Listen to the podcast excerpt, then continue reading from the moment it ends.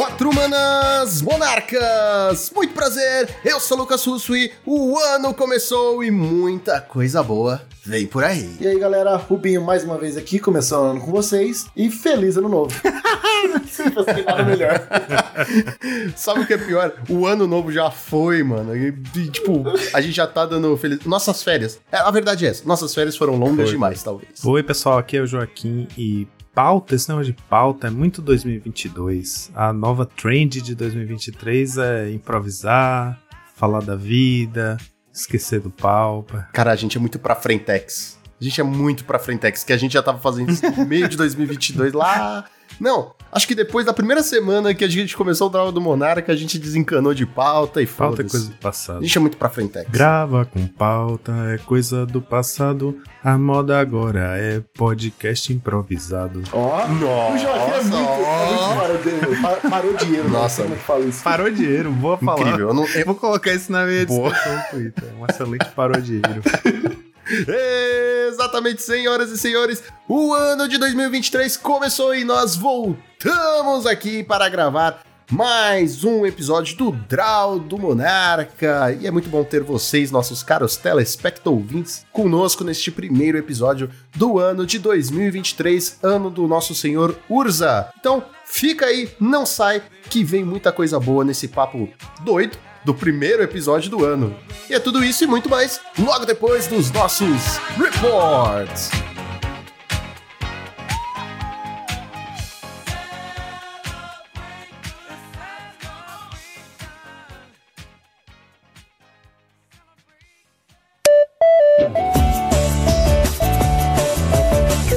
Lá, Rubinho, que temos um ano inteiro de reportes pela frente, então vamos começar logo. A gente já tá atrasado, aliás. Exatamente, Joaquim. Desde o ano passado aí que a gente não tem nossos reports, tava com saudade já. Bora lá. Vamos nessa, mas antes de qualquer coisa, vamos falar da nossa querida patrocinadora, a maravilhosa X-Plays. Lá na X-Plays vocês encontram uma incrível seleção de singles para Magic e Pokémon, além de acessórios para o seu TCG favorito, muitos board games, livros de RPG e colhem lá no site porque já tá rolando a pré-venda oficial do Dominaria Remastered, tanto produtos selados quanto singles. Garantam aí, tem muita cartinha old frame bacana para sua pool pauper e para outros formatos também, claro. E para vocês também que são jogadores competitivos, que estão aí no grind para o circuito profissional nesse novo nesse novo caminho, né, que existe através dos CCGs, os, os qualificatórios para o regional, tá rolando no dia 14 de janeiro para quem está em São Paulo na X-Place vai ter o qualificatório para o CCG da temporada atual por apenas 35 reais. Formato modern e você ganha o Thing in the Ice por participar. E, então colhem lá no site, porque nesse início de ano tá com muitas novidades. E lembrando de sempre usar o cupom MONARCHS5 na hora de fazer o checkout. MONARCHS5, tudo minúsculo, X-Place, onde o seu XP vale o dobro. Então, Joaquim, sem mais recado, sem Monarchs Responde, infelizmente não tivemos, não começamos com o pé direito esse ano. Mas bora lá então ver o que aconteceu no nosso Challenger do sábado. Vamos lá, a gente tá falando do sábado, dia 7 de janeiro, né? Pra quem tá chegando aí, a gente pulou alguns fins de semana, porque ficamos sem reports durante as férias. Em primeiro lugar, tivemos o Azorius Colgates, pilotado pelo Backoff. A build dele não está usando o Spell Piece, está com um Dispel, uma cópia de Suffocating Films e uma cópia de Behold the Multiverse no main deck. E em segundo lugar, falando em essas semanas aí de férias que a gente não cobriu meta, apareceu o Naya Gates, pilotado pelo Rash, underline Rash, underline. É, que é um deck, eu diria que é um deck anti-meta que surgiu aí nesses tempos, que é um Naya com a estratégia de gates e que usa algumas cartinhas verdes aí para ajudar a encontrar o Basilisk Gate, né? Porque muitas vezes esses decks gates vão acumulando gate normalmente, mas fica demora para achar o Basilisk que ajuda muito a pressionar o oponente quando você tem um Secret Cat na mesa e tal. Então o deck ganha vida através de Spiring Overseer e uma outra cartinha verde interessante que é o Saruli Gatekeepers. Custa 4 manas, 2, 4, 3 coisas que uma verde. É um bicho 2-4, um elfo guerreiro. Quando ele entra no campo de batalha, se você controlar dois ou mais gates, você ganha 7 de vida. E o deck usa duas cópias de Ephemerate também com vários bichinhos que tem efeitos com ETB, incluindo dois Downbringer Cleric, que também ganha vida, o Traben Spectre, que faz a pista, o Inspiring Overseer, que ganha vida e compra carta, né? O anjinho lá, 3 manas, 2, 1 voar. E tem também quatro cópias do Gate Creeper Vine, que é uma Barreira, uma planta 02 por 2 manas, um qualquer um verde. Quando ele entra no campo de batalha, você pode procurar no seu Grimório por um card de land básico ou um gate. E aí revela, coloca na mão e embaralha o Grimório. Ele é uma das cartas que usa aí para procurar os gates, além de uma cópia de Open the Gates, que é uma, uma cartinha de um mana, um feitiço, um mana verde. Você procura o Grimório por a mesma coisa, um land básico ou um gate, revela, coloca na mão e embaralha. Então tá usando o verde aí para dar esse suporte aos gates e fazer o payoff também, né, com o Saruli Gatekeepers. Tá usando duas cópias de Abundant Growth também para ajudar na mana, já que usa né, algumas fontes aí, é, cinco fontes, seis fontes é, incolores, que são Hip Gate e Basilisk Gate. Então o Abundant Growth pode ajudar né, num deck de três cores, né? E ainda tem um splashzinho preto para Omen of the Dead, para fazer o loop com Core Skyfisher, que também tá aí, né, para ajudar a dar bounce no Traben Spectre, Downbringer Cleric, é, Overseer, o próprio Saruli Gatekeepers, Abundant Growth, etc. Então, é um deck cheio de sinergiazinhas, é, gira em torno da mecânica de gate. Eu diria que é anti-meta, porque tem bastante ganho de vida, as criaturas são boas bloqueadoras, né? O Core 2-3, o Downbringer 1-3, a própria Gate Creeper Vine, que é zero, entra, faz um efeito, é 0-2, é uma barreira, bloqueia, é bom para bloquear tokenzinho de Kudota, né? E aí o pesadelo do Monohead, que é o Saruli Gatekeepers, que entra e ganha 7 de vida.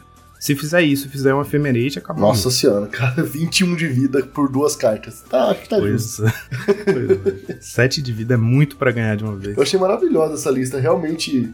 Eu tirei essas férias aí, então eu não tava olhando meta. E eu tô muito impressionado com, é, com esse deck build aqui.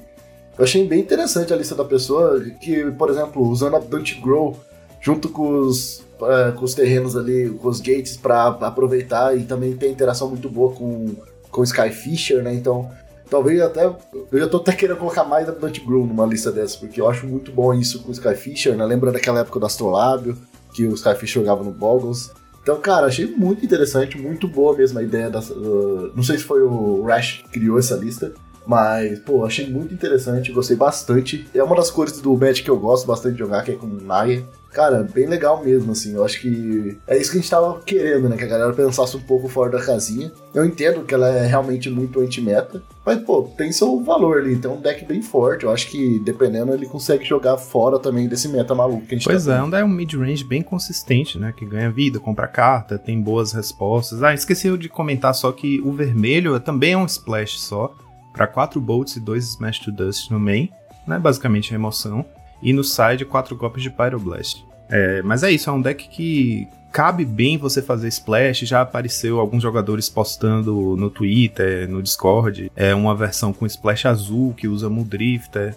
Enfim, é um deck fácil de splashar, que é essa estratégia central aí dos gates com Sacred Cat e muito ganho de vida é uma boa resposta pro meta. E como você falou, dá para colocar mais Abundant Growth, dá para mexer na lista, tem bastante espaço aí para improviso. E ela, inclusive, já apareceu. Se vocês quiserem ir dar uma olhada nesses challenges do, do tempo que a gente ficou de férias, tem ela aparecendo em algumas colocações interessantes. Aqui foi legal porque chegou na final do, do challenge, né? Aí seguindo, tivemos Dimir Terror, pilotado pelo Echo Baronen, no top 4, com 3 cópias de Fangs, Unexpected Fangs no main, 3 cópias de Deep Analysis, Deixa eu repetir aqui, vibrou.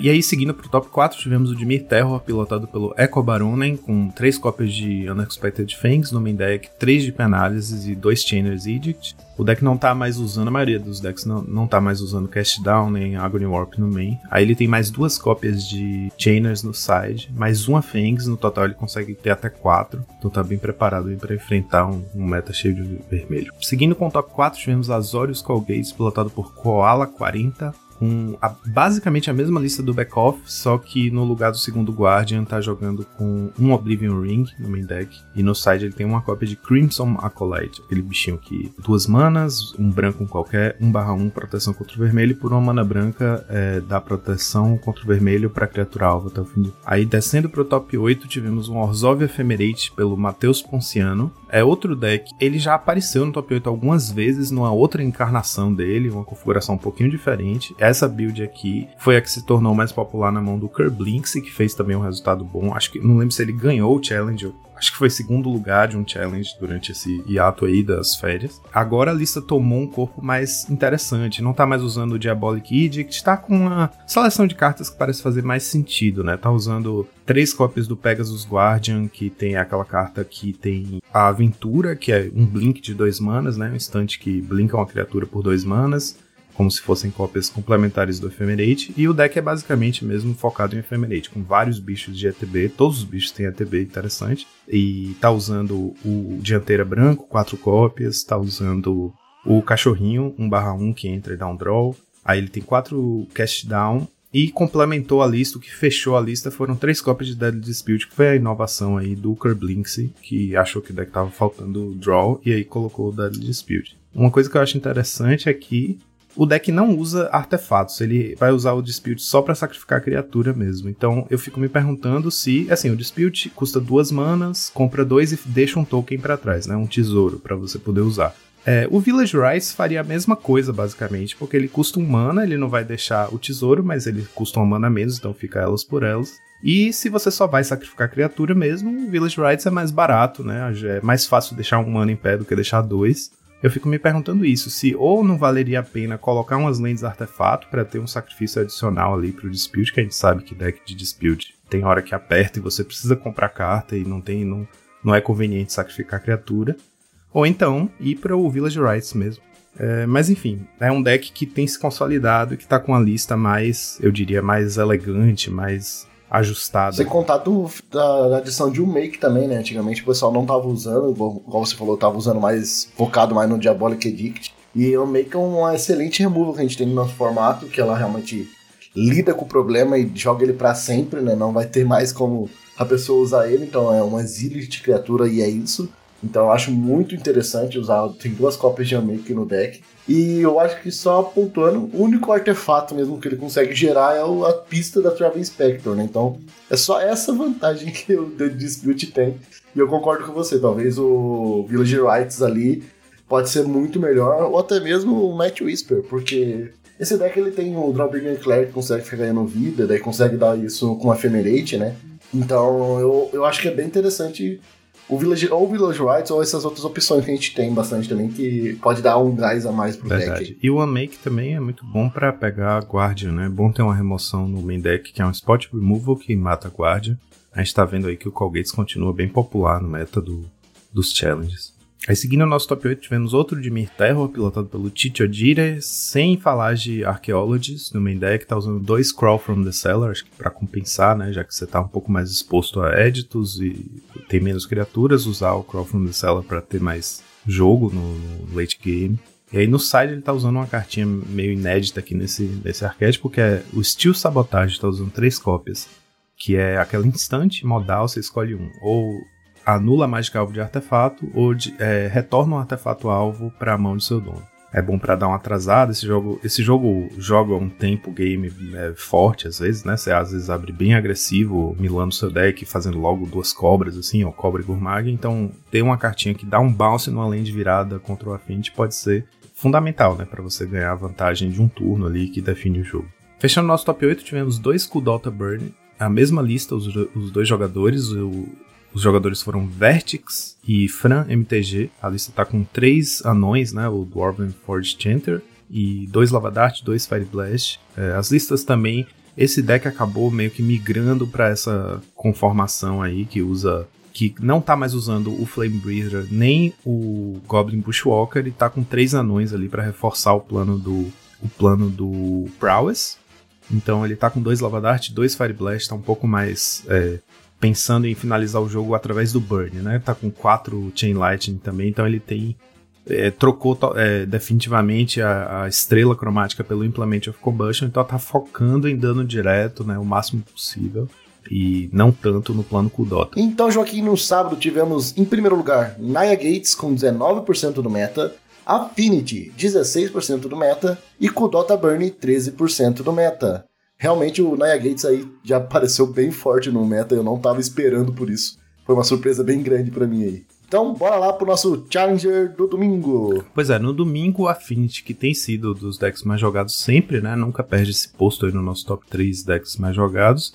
Foi o primeiro lugar nas mãos do próprio mestre do deck, que é o Luffy do Chapéu de Palha. Nosso colega de equipe, o Gabriel Mota. A lista dele tá com vários tweakzinhos, assim, vários toques pessoais, eu diria. Com três cópias de Crack Clan no main deck, duas cópias de Gixian Infiltrator, né? Que basicamente só o Luffy ainda tá usando ela.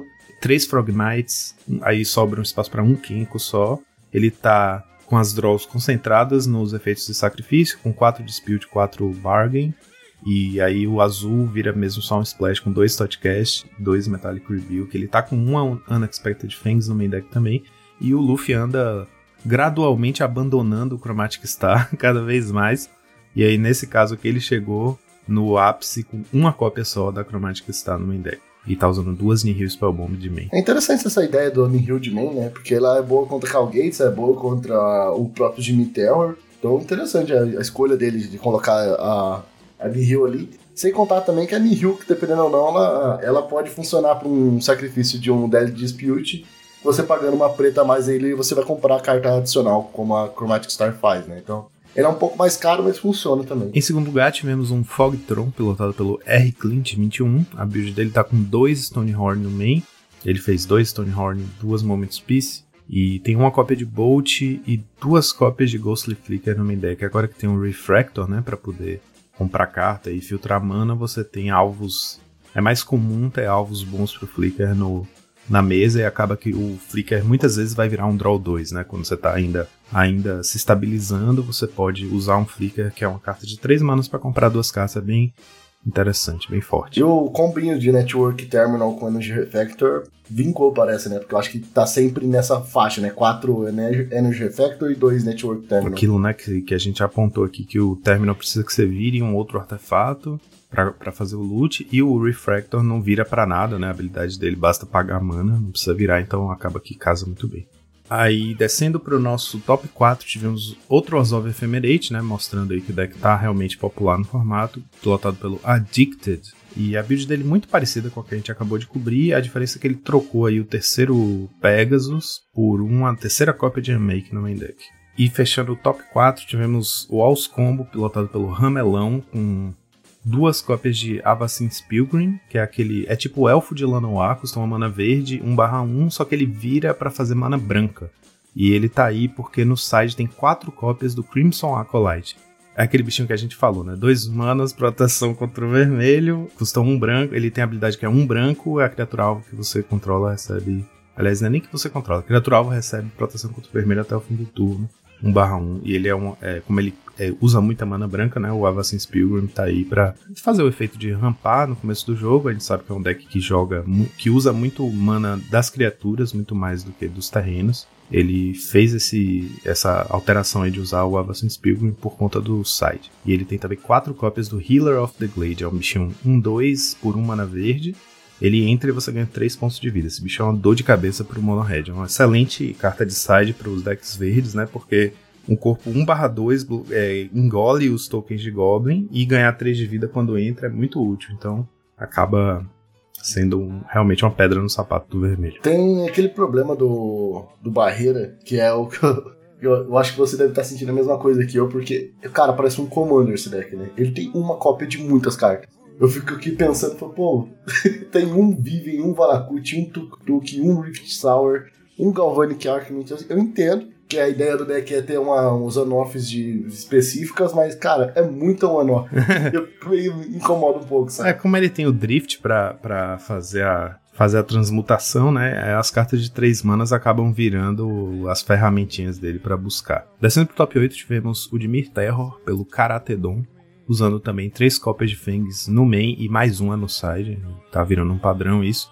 E quatro cópias de Chainers no side, porque o deck tá realmente focando no Snuffout como remoção do main deck, então acaba que ter mais remoções, às vezes você enfrenta um deck com criaturas pretas e o, o Snuffout fica totalmente morto, ou então contra o Kuldota e tal, então você tem que ter um bom plano com remoções pro side, né, para compensar que o main é só Snuffout.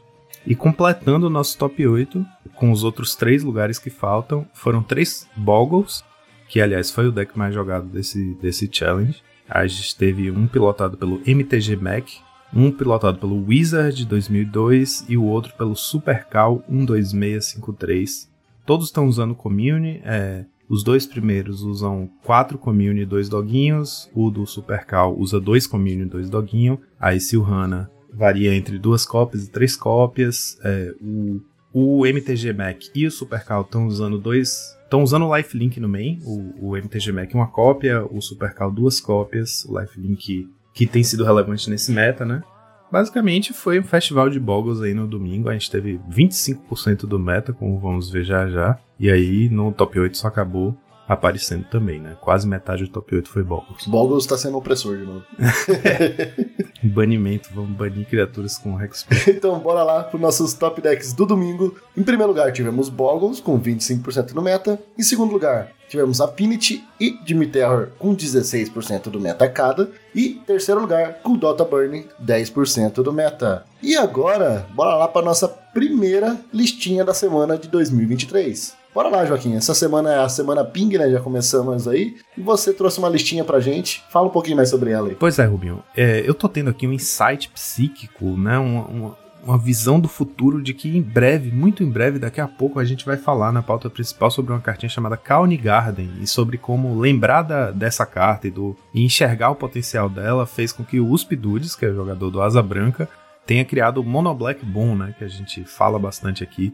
Aquele Mono Black que usa Deadly Dispute, que compra bastante carta, que meio que desbancou o Mono Black mid-range lá que usa o Gary. Ele fez de novo aqui uma, uma coisa interessante que foi mais uma vez é, buildar com a Kauni Garden no, no, no, centro da coisa toda para poder usar a Deadly Dispute sem ter que se preocupar em usar mais artefatos. E aqui nesse caso nem o Icoral Spring ele tá usando, porque ele buildou uma lista que eu tenho até dificuldade de dar um nome, assim, eu chamei de Mono Black Food, é, porque ela usa o gatinho, né, o Cauldron Familiar, e usa artefato, o ovo, que é uma comida, e tem também três cópias de Foreboding Fruit, que é uma sorcery que custa 3 manas, duas cartas que é uma preta, e o jogador alvo compra duas cartas e perde 2 de vida, e ela tem a habilidade de Adamante. Se você tiver pagado três manas pretas para castar essa mágica, você cria um food token. Então, por três manas pretas, você compra dois, perde dois e faz uma comida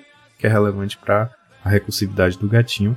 E tá usando aí quatro cópias de Vampire's Kiss para criar Blood Token e duas cópias de Blood Fountain. E ele tem Kitchen Imp, né, para poder fazer essa sinergia com as, uh, os descartes para os Blood Tokens. E tem também quatro cópias de Mukotai Ambusher, aquele ninja que tem Ninjutsu 2, 3/2, e ele tem Lifelink. É uma carta, eu diria que isso faz do deck também uma espécie de anti-meta, né? Porque tem Vampire Skis que ganha vida, o gatinho que fica ganhando vida repetidamente, tem o Golden Egg que no, no, aperto pode ganhar 3 de vida, ele tem esses efeitos de ganhar vida, e o próprio Mukotai que pode, enfim, se ele conseguir encaixar uma vez já foi um estrago, se ele ficar na mesa, não, não existe essa hipótese de ficar na mesa, né? Você tá jogando contra vermelho, ele precisa matar esse rato. E ele tá jogando com quatro cópias. Então é um deck bem interessante aí, bem for, totalmente fora da curva, né? E tem várias sinergias entre cartas do deck, mas sem uma temática central. Então ele tem essa coisa do sangue, né? Com o, Blood Fountain, Vampire's Kiss, e aí com isso ele aproveita pro Kit Imp. Ele tem a coisa da comida com Golden Egg e Foreboding Fruit, aí ele aproveita isso com o Cauldron Familiar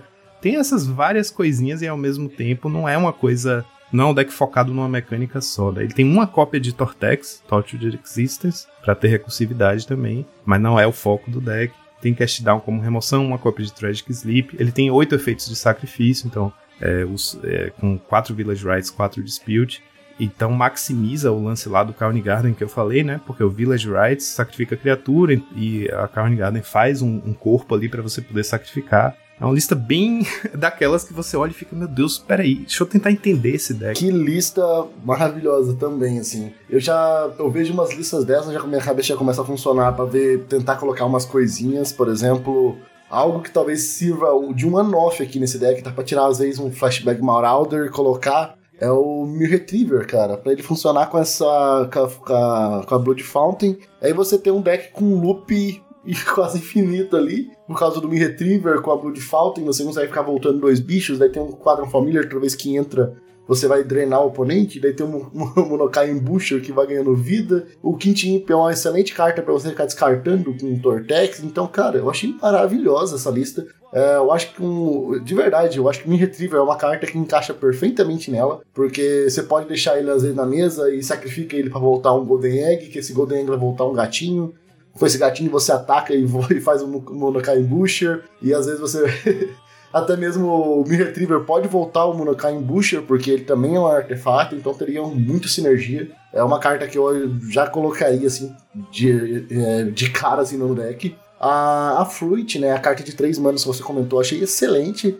São, é uma carta que já saiu faz tempo, né? Saiu lá em Undrain e ninguém deu bola para ela. E para esse deck que é focado, né? Ele tem essa temática de food também, de usar. É, além da food ser um artefato, que é interessante pro Dead Dispute, ela também ajuda né, com o Calm Familiar. Então, é muito voltada a sinergia do deck, eu acho que é muito fechadinha. O Speedroot sempre tendo essa, esses insights muito bons, assim. Uh, pra, é, uma, é uma opção muito boa para quem gosta de Mono Black. Essa aqui é uma excelente build é, da, do que o Mono Black gosta de fazer, né? Ele dá draw, ele tem bastante remoções bem eficiente e vai conseguir matar o seu oponente de vários ângulos, né? Ele consegue ir drenando vida devagar, ele consegue bater no, Agora esse aqui tem como bater por cima, né? Que é o Quintin, que é uma excelente criatura também. E também que tem ganho de vida. Então, cara, eu achei muito boa, de verdade. Uma excelente build, é, build aí. Deixar meus parabéns pros Speeddudes de novo, porque, cara, é muito, muito boa mesmo a lista. Eu já, já fiquei um pouco animado para montar ela também. Pois é, o Speeddude sempre com uma criatividade muito grande, assim, né? Ele realmente se solta da, do, do padrão, assim, digamos, né? Ele foge um pouco da, do previsível e consegue encontrar umas sinergias bem interessantes. É, uma carta você apontou aí o, o Mirror Retriever, que eu acho uma boa pedida mesmo para ter o loop basicamente infinito com Blood Fountain, né? É uma carta que eu senti falta, é o Ginger Brute, né? Mas tudo bem que num deck que não tem como pampar ele, ele fica bem menos interessante, né? Nas builds lá com Gates, ele era muito legal porque fazia o loop e chateava bastante o oponente, se tornava imbloqueável e tal. Mas é uma comida que seria fácil de colocar no deck, né? Pra reforçar esse, essa sinergia aí da, da comida com o gatinho. Exatamente. Pode ser que dá pra mexer um pouquinho na lista, tirar umas coisinhas ali, mas tem que jogar para ter certeza. É, olhando assim, eu não consigo encaixar um espaço pro Gente Bruto, mas sim, ele é sempre muito bom com o Calmer Familiar, né? Ele funcionaria muito certinho com ele. Então só tem que estudar um pouquinho mais da lista, jogar com ela pra gente ver se a gente consegue encaixar pelo menos umas duas cópias de Indie Bruto ali, que eu acho também muito bom sim. Então, Joaquim, é, na minha, a minha nota para essa lista aqui, para começar o ano assim, eu queria dar 5, mas eu vou dar nota 4. Vou começar um ano mais crítico esse, dessa vez. Vou dar nota 4. mas eu vou dar nota 4 porque a gente falando muito rápido aqui, a gente já pensou em algumas cartas que poderia estar tá entrando na lista, que talvez faltou. Mas também isso é normal. Qualquer lista que venha nova, ela sempre vai ter adições para ter. Então eu vou, vou taxar ela, vou colocar ela que ela não é uma lista completa ainda, ela tem melhorias a ser feita nela. Então por isso ela não recebe meu 5. Mas assim que a gente tiver a lista perfeita dela, a gente traz aí, daí ela vai ganhar nosso, a nossa nota máxima aí. E é aquelas listas que dá vontade, como você falou, né? Você bate o olho já dá vontade de jogar com ela e de mexer e de, de trazer nossas próprias ideias. Eu mesmo fiquei doido para jogar com uma lista parecida com ela. Então, depois de tudo isso dessa listinha maravilhosa, só nos resta uma coisa: soltar a vinheta. Ui!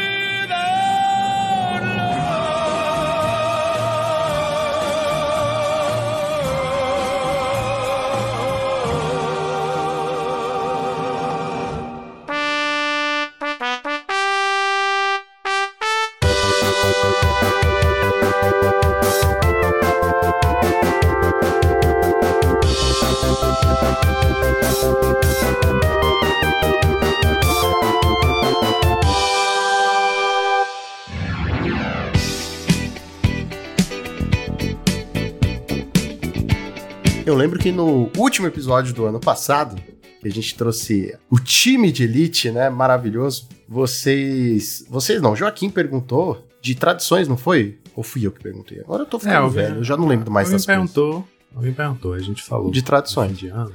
E aí, vocês fizeram alguma tradição que vocês falaram? Eu não lembro. Porque esse ano. Cara, eu lembro. Não, eu também não. Eu lembro que eu falei da leitoa, né? Foi. E, foi, eu, fui na, eu fui na casa dos meus pais e meu pai fez uma. Ele não fez a leitoa inteira, como eu falei que meu avô fazia, mas ele comprou uma leitoa e assou esse ano. Então, basicamente, eu, eu segui as tradições check. aí. Homenagem ao seu avô. Check, check. Então. Ninguém comeu lentilha, ninguém, né? Essas tradições mais antigas assim. Não. Eu tô perguntando isso porque principalmente, eu acho que essa pauta de hoje que o Joaquim trouxe, né? A gente vai dissecar e falar mais sobre ela, tem a ver com tradição de certa forma. Eu sinto que hoje o Pauper, ele vive de tradição, mas é uma tradição engessada. É, é algo que a gente. É, não é que seja uma coisa ruim, mas não é uma coisa boa, né? A gente sempre se gabou, entre muitas aspas aí, que o Pauper sempre foi um formato onde você consegue ter variância, onde você consegue criar, onde você pode gastar um pouquinho mais, porque as cartas são baratas, e não se arrepender tanto para você criar uma ideia maluca, você testar uma carta, né? Não é como um Pioneer que você fala assim, pô, vou testar essa carta de 300 reais no meu deck. Não, né? Isso, isso não acontece. Mas o Pauper, ele permite a gente a fazer isso, né? Você comprar uma cartinha de 30 centavos, bons tempos, né? Que uma cartinha era 30 centavos. Mas uma cartinha aí de um real, dois reais, uma coisa que não machuca o bolso, é você poder testar. O problema é que, ultimamente, isso não tem sido muito verdade, né? A gente tem tido aí um formato muito, muito engessado na, naquilo tipo, o deck X é isso, não tem mais slot. É, o máximo que acontece é ele se modificar, por exemplo, o B. O B, como ele era, né? O B Control com Gurmag e, e fadas, é aquilo. Sempre foi.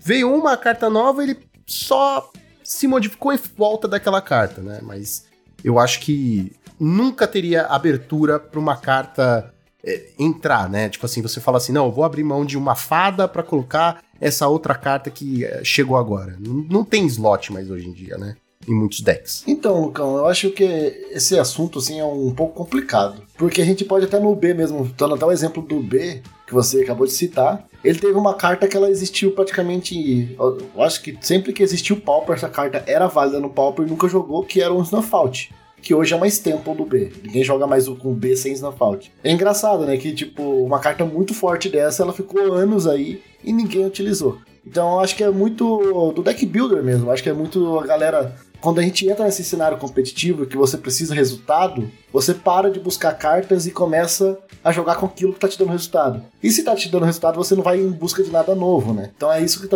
a gente quer trazer um pouquinho agora pra galera, mostrar essas cartas que são opções que sempre podem estar tá ajudando no seu deck build ali, ajudando a acrescentar alguma coisa a mais ali no, no, no, no seu deck, no formato, né? Então acho que é esse estalinzinho que falta, assim, pelo menos na minha opinião. Eu vejo que às vezes a galera foca muito ali no competitivo e esquece que tem cartas que podem também mudar um pouco o plano do jogo e que, sei lá, que, quem sabe quebrar o meta, né? Igual o B quebrou o meta na época. É, exatamente. Eu acho que a gente tem também essa questão de que o Pauper tendo se tornado mais competitivo, com challenge, dois challenges por semana, o pessoal tende a fazer o net decking, né? Tipo, pô, se eu vi que a pessoa conseguiu um bom resultado com aquele deck, eu não tô, não tenho muito incentivo para dar meu próprio toque na lista. A gente sabe que nós três aqui, a gente gosta de fazer isso, né? A gente vê uma lista interessante, mas já vê logo, ah, isso aqui eu faria um pouco diferente, dá uma mexidinha, mas em geral, as pessoas vão com o que é seguro, o que parece seguro, né? Você tá ali investindo seu tempo, jogando seu torneio, querendo fazer resultado, você vai no que é seguro, mas é como o Lucão falou, por ser um formato mais barato, mais acessível, ele se abre para esse tipo de coisa, de experimentação, né? De você ter uma pool gigante de cartas, não é caro ter mais de um deck no Pauper. Então, eu sempre curti esse aspecto, né? Foi o que me fez voltar a jogar Magic, a existência do Pauper, justamente por isso, porque ele é convidativo, você pode ter deck para emprestar pro seu amigo, né? Você pode ter vários decks montados em casa e, e enfim, você tem essa possibilidade. Podia. É tudo no passado. No passado, verdade. É, é, tudo, é, no passado. Você podia ter vários decks montados, você podia emprestar vários decks. Hoje em dia tá difícil, meu filho. Tá difícil. Tu vai querer montar e deixar guardado no máximo pra emprestar. Não, não que seja ruim emprestar, mas é que hoje em dia os valores estão tão, tão malucos que eu fico indignado, sério. Carta que não joga valendo 20 reais, tá bem fácil fazer isso. Carta especulativa valendo 15 conto cada cópia. Mano. E tem uma coisa também que aconteceu nesses últimos anos, né? Que é esses novos princípios de design da Wizards, que é meter com tudo o power level lá em cima. A gente tem tido comuns que a gente vive discutindo isso, né? Nos episódios que falam mais de metagame e tal de estratégia e tal. Cartas que empurram as fronteiras do power level no Pauper, saindo em sets standard, inclusive, né? E também no, nos sets suplementares de Commander, etc. Mas coisas como Deadly Dispute, é, o Downshift de Swift Spear, a gente tem um power level subindo bastante e isso acaba se tornando proibitivo, porque os decks Tier 1 estão muito acima em termos de power level de qualquer outro deck Tier 1.5, 2 e tal. Então isso também é uma coisa que inibe né, essa, essa criatividade no deck building, o uso de cartas que é, eu vivo falando isso com o Rubinho na, na lista da semana. Cartas que vão ficando meio esquecidas. Às vezes a pessoa testa, aparece um deck novo, faz um resultado interessante, que usa uma cartinha lá que a gente fica achando super charmoso, super criativo. Às vezes uma carta que a gente fica, pô, tinha esquecido dessa carta. Vai lá, faz resultado, mostra que tem lugar no meta e depois some. Porque as pessoas voltam para os mesmos decks de sempre, né? Então, eu acho sempre interessante tentar lembrar dessas cartinhas, tentar lembrar dessas estratégias, né, que são centradas em outras coisas que não as mesmas de sempre, né? E a gente vem vendo o formato com essa. A gente passou pelo kit.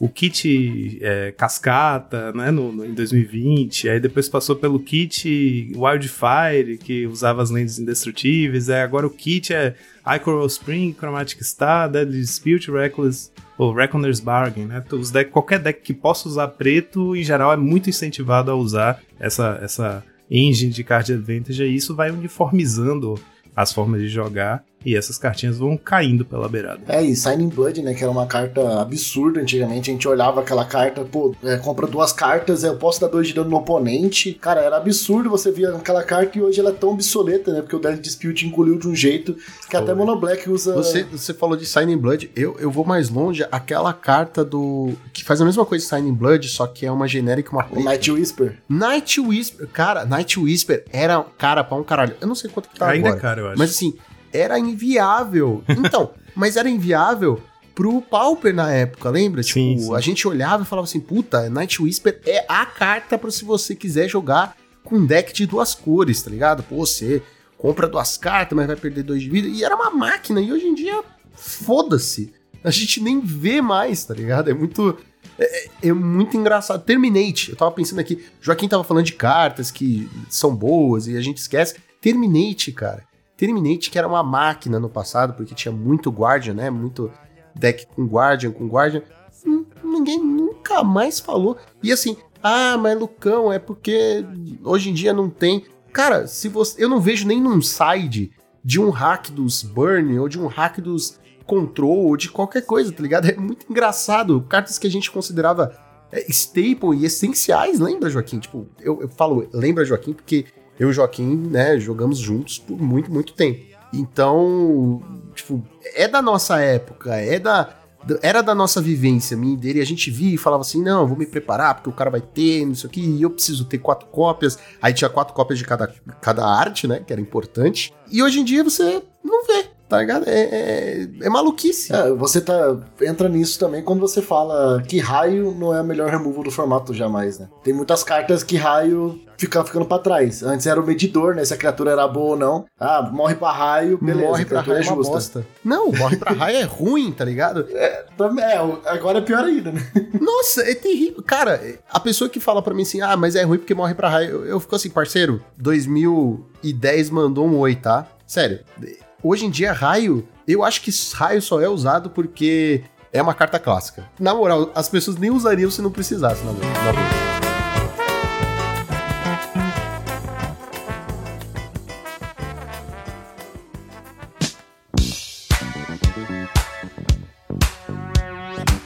Joaquim fez uma, uma seleção de cartas obsoletas, barras esquecidas, barras perdidas no espaço e no tempo, que cartinhas são essas aí, Joaquim? A título de toque, eu trouxe duas de cada cor e dois terrenos. Assim, eu confesso que algumas eu, eu parei, abri minha pasta para procurar, deixa eu ver, ah, deixa eu lembrar aqui cartinhas que estão empoeirando na pasta porque nunca mais jogaram, mas que poderiam jogar. E outras eu já tinha anotado há muito tempo porque era uma pauta que eu tinha na cabeça pra gente, né, um dia trazer. Como a gente tá começando o ano, vamos de saudosismo e, e velhinhos rabugentos reclamando que o formato tá muito só com carta nova e a gente quer voltar a jogar com nossas cartinhas velhas. Na minha época, raio era bom.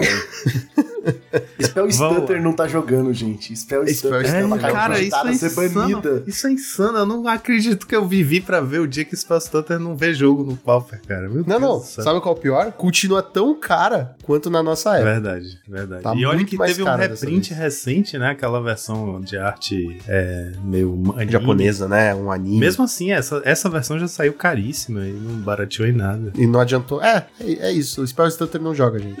é isso. É isso. Pra esse é o no azul, que a gente no vive. azul vai, vai primeira carta Spell Stutter. Brincadeira, eu fui um pouco mais longe que isso. Então vamos, vamos por cor, né? Vamos na ordem das cores. A primeira cartinha que eu trouxe é uma cartinha muito odiada, mas que eu acho que é porque ela realmente é muito forte no deck certo, que é Rhystic Circle, Círculo Rístico, que é aquele encantamento, você paga uma mana e aí qualquer jogador pode pagar um. Se ninguém fizer isso, da próxima vez que uma fonte à sua escolha fosse causar dano a você nesse turno, previna aquele dano. Então é basicamente um círculo de proteção de todas as cores, mas que você tem que ter muita mana, né? Você tem que ter uma vantagem de mana muito grande sobre o oponente para você poder fazer ele vingar, porque toda vez que você ativa, o oponente pode pagar um e anular o seu efeito, né? Então basicamente é uma outra carta coisa que também. joga no Tron. Qual é a outra? Tem outra coisa também que o lance é: o texto é tão confuso e tão grande que não vale nem a pena usar. Tem isso. Porra, É você explicar pro seu oponente o que, que a porra da carta faz e ele entender é a vida aí, né? E aí seu oponente tá jogando de Boggles e você quer prevenir o dano do Boggle e ele vai achar que não pode, porque o Boggle não pode ser alvo. Aí você explicar que não é alvo, é uma fonte à minha escolha, não usa a palavra É, nossa. Escolha não é target, né? Até explicar que você escolheu e não deu alvo é muito é um negócio. É, exato. Mas é uma carta que já chateou muita gente no Tron, né? Já teve na época do, do auge do Tron, era uma carta que jogava uma cópia no main deck. Hoje em dia ainda aparece aqui ali no, no side do Tron, né? Uma cópia. É, agora que o Ah, mas é aquele jogar. Tron nojento. O W Tron. É, jogava no W, verdade. O principal motivo dela ter caído, real, assim, é que agora a gente tem muitos efeitos de destruição de encantamento que são main deckáveis, né? Com Downbringer Cleric, Destroy Evil e tal. A gente antes não tinha isso. A gente considerava encantamento, um encantamento com um bom efeito era uma vantagem muito grande no Pauper, né? De maneira geral. E isso mudou, porque hoje em dia você tem remoções de encantamento muito comuns de se encontrar em decks que você vai enfrentar no Main meta. deck Então- ainda, né? Exato. Então, eu acho que isso fez dar uma caída no Ristic Circle, mas é uma carta que eu considero uma, uma das mais fortes assim do formato. Esse efeito dela, pra mim, é um pouco comparável com Pestilência, sabe? É aquele encantamento que fica na mesa e tem um efeito permanentemente ativável e que meio que altera a condição de jogo. Eu gosto muito dessa carta, cara. Me traz muitas lembranças também de quando eu jogava contra Tron. Da- daqueles cálculos, você tem que bater e ficar pensando em quantas manas que ele ia ter que pagar e você ia ter que pagar ele de volta e ficava naquele. Pô, se ele fizer uma mágica, eu consigo atacar. Mas se daí o cara não fazia, daí você tentava forçar que ele fizesse a mágica, o cara não fazia. Eu jogava de Boggles nessa época, então realmente tinha essa preocupação que eu precisava bater. E o cara sempre tinha um desse na mesa, cara, muito complicado. Então, é, me lembra. Meu cachorro começou a latir agora. Primeiro Eu episódio do fazer- ano, né? Não precisa editar, eu só deixo. tipo isso, tipo isso. Mas é isso, ela me lembra, tem essas recordações maléficas aí com É ela. engraçado porque o Joaquim trouxe R- Rishkel Circle, né? Mas entra nessa todos os círculos de proteção, aqueles de duas manas pra cada cor. Eu lembro que tinha uma época que eu jogava de BW e, e usava dois de vermelho no side, Sim, que culminou também na época, não sei se o Joaquim vai lembrar, que na lojinha local onde nós frequentávamos, a galera chegou a pôr dois de cada no, no side, lembra dessa maluquice? Sim. O Era side usava. O, o deck era branco, era dois no side. Dois vermelho, dois azul, dois verde, dois preto e, e é reza pra dar certo. Não, e tinha, e tinha algumas matchups, tipo, que você colocar. A galera fazia a crueldade de colocar, por exemplo, no. em matches que já são horríveis para o Monoblue, colocava um círculo de proteção azul no side, que aí o jogo fica Nossa. completamente enganhável. Não, tem. Tinha aquela tech também que tem uma carta, acho que Misture the Mystery, uma coisa assim, que é um counter que você pode. que tem transmute pra dois. E a galera fazia mais ou menos isso. Eles colocavam um de cada cor no side. E daí você tinha, você tinha o tutor pra buscar o que você. O, Era o que você bagunçar a mistura. Bagunçar. Isso. Que, que o pessoal usava no combo de. Como é que era o nome daquele deck? Que transmutava. Transmutava não, é, mudava. é, a bunda virava É, ataque. Inside Out. Inside Out, isso. Mas olha só que engraçado. Mesmo círculo de proteção, que é uma carta que o quê? Vale 20 centavos? A mais cara, talvez? A gente não usa. Já era difícil de usar na época, tudo bem, eu, eu entendo. Mas hoje em dia você não vê, tá ligado? E, e o que a gente vê de Burn, de. Como é que chama? o Kudota, e, seriam cartas excelentes, sabe? Tipo, de alguma forma seriam cartas excelentes. E a gente não vê. É muito engraçado. A próxima é uma que a gente chegou a ver jogar no meta, porque foi um deck que teve uma ascensão, que é o Angelic Renewal, um encantamento que quando... Hashtag saudades. Saudades. saudades. As minhas estão com você. A cara Não do tão? Lucão é, então, comprei na sua mão. Que é aquele encantamento. Não, na mano. minha mão não foi, porque você me abandonou em São Paulo. Eu tive Comprei que na- mandar por- na sua pelo, AG pelo, pelo AJ, não. Eu tive que mandar, né? Pela Muamba. pela mão. É muito beijo, bom a cara do Joaquim quando. É muito bom a cara do Joaquim quando o Lucão fala disso. Você tem que ver, mano. Porque ele sabe que é verdade. Entendeu? Ano entra, ano sai, ele continua a me abandonar aqui em São Paulo. Mas tudo bem. É, ó, ficou, desco- ficou desconcertado. fiquei desconcertado. Um qualquer, um branco, encantamento. Quando uma criatura é colocada no cemitério do campo de batalha, você pode sacrificar a Angelic Renewal. Se fizer, volte essa carta pro campo de batalha. Então, aquele deck que a gente tinha, que era um W Renewal, né? Como era o W? Como é que o O? W Evoke. Evoke, isso. Quatro Justamente porque cópias de Ephemerate, quatro com Muldrifter, quatro bichinho que caga pombo, Soul of Migration. Soul of Migration, quatro Counter Spell e uma porrada de putaria. E que foi um deck que, pô, teve uma presença considerável no meta na época. E depois sumiu também. Esse efeito do Angelic Renewal é, é surreal, né? Porque você parcela, ele curva muito bem como o Drifter. Você faz ele no turno 2, o Drifter evocado no 3. É absurdo comprar quatro cartas e ficar com o bicho 2-2 voar. Sem contar que ele vai acumulando a insuportabilidade pra lidar com, com a sua board, né? Porque você faz um Angelic Renewal e começa a encaixar a criatura na board. Se você já tem Angelic Renewal lá, tá um- é um pesadelo pro oponente remover suas criaturas. Porque as criaturas já têm ETB e na hora que ele matar, ela vai voltar e ativar o ETB mais uma vez. Você vai gastar duas remoções. É uma carta muito, muito forte. Eu, eu cheguei a ganhar campeonato na X-Place com o W, cara. Porque eu- você deixa o seu oponente sem resposta. Tô até cogitando em montar ele de novo, mas calma. Não, não criamos esperanças, tá? Porque você fazia, como você falou, eu fazia ela no turno 2, Muldrifter, só que eu esperava o turno 4 pra fazer o Muldrifter. Por quê? Fazer Muldrifter com Ephemerate. Aí tu dá alvo com Ephemerate, tá ligado? Aí o cara tem que escolher. Ou ele vai deixar o meu Ephemerate resolver e eu vou comprar duas cartas e vai ficar um Muldrifter, ou ele vai gastar uma remoção só pra eu perder o Ephemerate e mesmo assim o Angelic Renal vai trigar. E detalhe do, do Angelic é que eu decido se ele, se ele vai funcionar ou não. Tem esse pequeno detalhe que as pessoas não percebem. Exatamente, é você não é obrigado a sacrificar. Então, se é inconveniente pra você voltar aquela criatura naquele momento, você não faz e pronto, deixa lá. E, e como você falou, é, é inconveniente, porque tá o negócio lá, a qualquer momento eu posso ativar, né? Quando uma criatura morrer, eu vou escolher, então, tipo, é chato. E como eu falei dessa jogada, eu faço efemerate, o cara vai gastar num bicho que já morreria, tá ligado? Só pra eu perder, entre aspas, os efemerate, sendo que eu vou voltar, porque eu tenho. Como é que é o nome do bichinho lá? Que, que, que volta feitiço instantâneo do cemitério? Arqueomante. O Arqueomancer? Isso, aí eu tenho Arqueomancer, ele tem mais três. Então, tipo, ah, sem contar que também tem, como chama, o Late to Dinner. Então era, meu, era putaria só, tá ligado? Cara, eu fico até pensando, eu não sei que não é o nosso intuito falar de cartas novas, mas tem, acho que adições pra esse deck, né? Se você pensar, ele tem uma base bastante, é, uma base de criatura bem grande, ele tem poucas spells, assim, no, no geral, e o Militia Blugger gosta muito disso, e pes- apesar que eu acho que ele pega qualquer coisa do deck, né? Ele é bom contra, ele é bom pra buscar Moon Drifter, ele é bom pra buscar o, o Soul of Migration, o Archomancer. O Militia Blugger é, é um bichinho 2-3, Lucão, vigilância. Quando ele entra, você olha 4 do topo, você pode colocar uma criatura de, de poder 2 ou menos na sua mão. Ah, é, Então é ele já entra pra buscar outra criatura. Não, Não, ele olha não. quatro Ah, tá. e você escolhe um, o resto você coloca no bottom. Talvez é uma adição muito boa pra esse deck. E como ele, como ele tem ETB também, né? Ele joga bem com Ephemerate, joga bem com Renewal e tal. É, É. é uma E falar a verdade, tem o questão- bicho Kimila também, né? É, tem o bicho Kimila. O bicho Kimila talvez seja melhor. O que é 04, não é isso? 03? O, a Jaqueline, Joaquim. É, que é duas manas. As- Ah, não, é não, três não. manas, Mila três três. manas? Tem uma de três manas. Então, o Lucão tá falando do, da falagem, mas a gente tá falando da Aline, né? Isso, três manas, a- um, um, que, se, que mila 3, você pode pegar planície ou, ou bicho com poder, não, com custo 3 ou menos. Ah, não. Ah, tá, tá. Sei, sei. Também, também. Ela busca bicho também. Também, Busca mas bicho, aí é. a gente foge, foge do foco de decks que a gente gosta como eles são antigamente, tá ligado? É que já começou a buildar outro deck. É, já, já, aí, ó, tá vendo?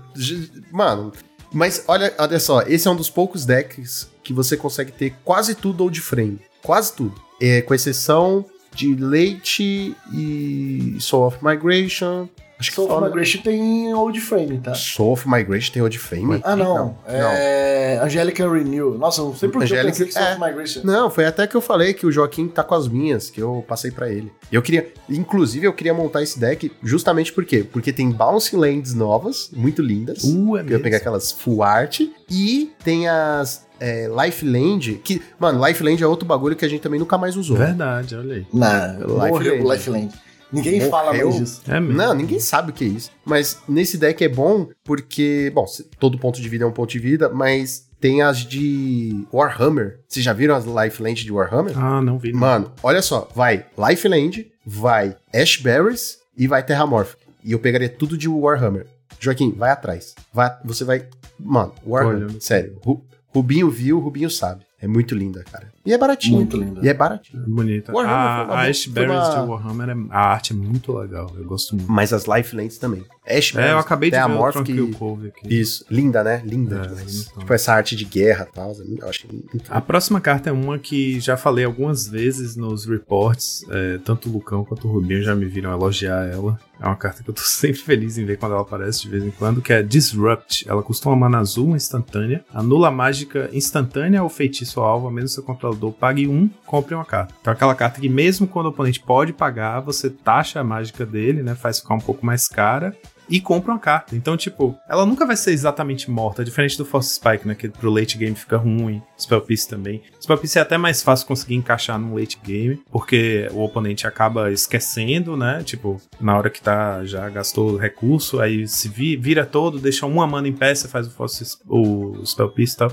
Mas o Disrupt, se o oponente puder pagar, você dá uma atrapalhadinha ali, né? Faz ele virar uma mana a mais e compra a sua carta. Então, pelo menos ela se substitui na sua mão. E às vezes no começo do jogo, ela é tão, pode ser tão útil quanto um Force Spike, quanto um Spell Piece, né? Pra proteger um bicho, ganhar um Counter War e tal. E esse negócio dela ser uma cantrip, poxa, eu acho muito legal. Cara, eu eu sinto falta de cartas assim, sabia? Ah, anula ou faz alguma coisa bem simples, sabe? E, e muito específica e você compra uma carta, entendeu? Eu, eu, eu sinto falta dessa micro interação que te dá um pingo de vantagem, tá ligado? Que é bem a alma da, da Cantrip, né? Do conceito de Cantrip. É uma carta que faz um efeito quase negligenciável, mas você compra uma carta, então ela se substitui na sua mão. E essas instantes, assim, tem outras também azuis, tipo Exclude, né? Que anula criatura, compra uma carta, carta também muito forte do formato que a gente quase não Ninguém mais usa. jogado. Caraca, exclude, bicho. E saiu uma arte tão Exclude, legal de saudades, exclude. né? Nossa, hashtag saudades. Eu lembro quando jogava de main deck no tronco. É, cara, já rolou aqueles UR Control que usava 4 Exclude, o Mono Blue Control que já existiu. também. Exato. Saudades desses tempos. Saudade de Pauper. É, Mas essa carta Disrupt, Joaquim, é uma carta que eu acho que entra naquele negócio que a gente fala, que a gente sempre esquece. Porque, cara, eu sou apaixonado nesse tipo de carta, de como ela é- o design dela é perfeito. Porque ela você pode usar até numa mágica sua e pagar uma a mais pra você comprar uma carta. Então você pagou dois pra ciclar. Não é ruim você pagar dois pra ciclar no late game, sabe? Ela é tão versátil que eu acho ela muito boa, por exemplo, pra jogar no Mono Blue. Pra substituir, às vezes, um Force Spike. Mas quando você tá montando o deck, de, eu, basicamente, eu sempre tô naquela. Já, já é meio que na mente, você já sabe a lista, né? Você olha, pá, esse aqui é o slot do, do Force Spike. E esquece de Disrupt. E é uma carta muito forte e com certeza, assim, eu, vou, eu já deixei até uma notinha aqui pra eu não esquecer dessa vez que no próximo Monoblue que tiver vai ter quatro Disrupt só pra eu testar e ver como é que funciona esse negócio. Porque eu acho essa carta muito boa, Ela é eu muito vejo o potencial dela incrível.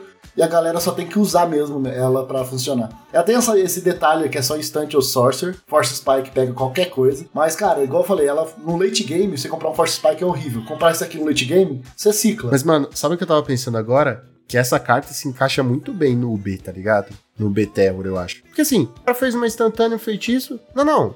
O Rubinho não pode concordar comigo nunca. Não.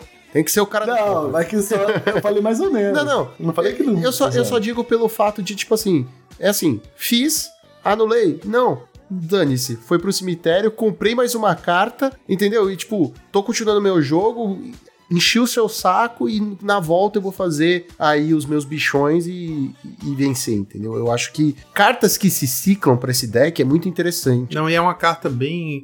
que casa bem com estratégias tempo, né? Que você coloca a pressão na mesa, aperta, aperta a mente do oponente, vai colocar uma threat que o oponente precisa lidar no começo do jogo e você, enquanto tá com a mana apertada, né? O oponente às vezes vai se tapar pra fazer um cast down ali, disrupt. A sensação é muito ruim de tipo, eu tive minha remoção anulada e ainda tomei um 2 para 1, porque o oponente não gastou carta. Não. Ah, imagina, faz uma spell stutter, o cara dá uma remoção, você faz um disrupt. Nossa, o cara Nossa. chora, velho. Olha isso, essa, essa jogada é muito boa, velho. Ai, ai. Se eu montar o meu W, eu vou colocar Disrupt de sideboard. Eu vou fazer o um Monoblue com Disrupt. 4 Disrupt eu, e eu, vou fazer eu 5 tô, zero. Sabe o que eu tô sentindo aqui nessa conversa? Que, ai, tem dois Disrupts. Hum, tem duas artes muito legais. As e duas são boas, é. Tem uma que tem Putz. usa e interfere e a outra tem uma mulher com uma gaiola na cabeça. As ah, duas são boas. Pô, mas Urza e Teferi, né, bicho? Urza, Pô, Urza e Teferi juntos, aí é... Mais um porquê de, de usar a carta, né? É, pois mas é. a arte é foda. É, você sabe que a carta é boa quando você vê essa arte, né, cara? Que arte de carta boa da porra. Bicho, eu tô sentindo aqui que tem um, tem um negócio aí. Tem um negócio que a gente não percebeu, mas que tá escondido essas cartas que a gente tá falando que elas não vêm mais jogo, a maioria tem old frame. Isso aí. Porque são velhas mesmo.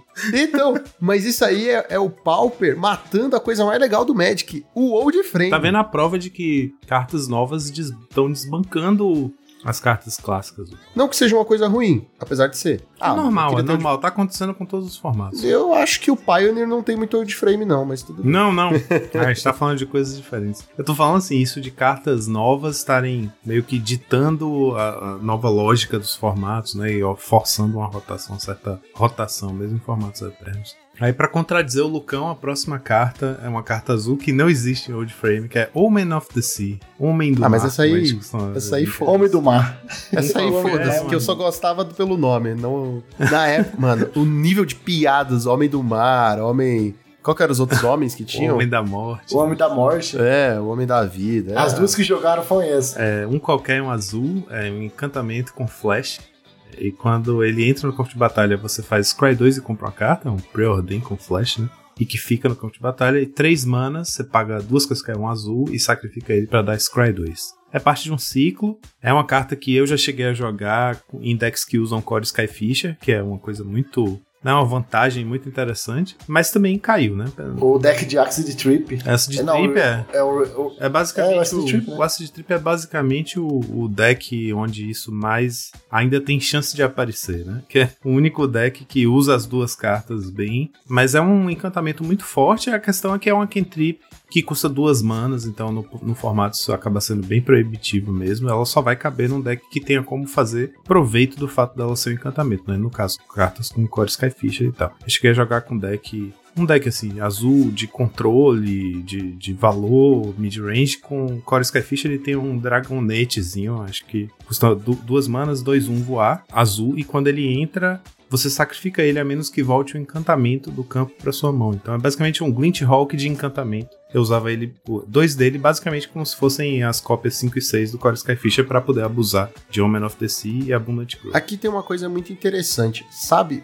É, encantamentos no Pauper eu sempre achei que fossem coisas assim muito específicas que você usa para uma coisa muito específica, tipo um círculo de proteção. Eu não sei, não tem encantamentos no geral no Magic, eu não sei o quão bom eles são, sabe? Tipo, eles têm que ser muito overpower para você querer manter na mesa. Então, por exemplo, eu vejo muito o pessoal do Commander jogar, aí joga com aquela que é um mana, e se alguém tiver mais é, terrenos que você, você pode pegar planícies e trazer para sua mão. Land tax. Isso. Tudo bem, a gente tá falando de uma carta que é rara, né? E aqui a gente tá falando de uma carta comum. Mas o que eu quero dizer é o seguinte: no Pauper, apesar de nós termos encantamentos, eu vou usar essa palavra, mas essa palavra não significa uma coisa ruim, tá? Medíocres. Medíocre não é uma coisa ruim, tá, gente? Medíocre é uma coisa média, mediana. Apesar de nós termos cartas, uh, encantamentos medíocres, eu acho que nós não temos coisas para tirar proveito. Por exemplo, você não tem um ah, dá X de dano numa criatura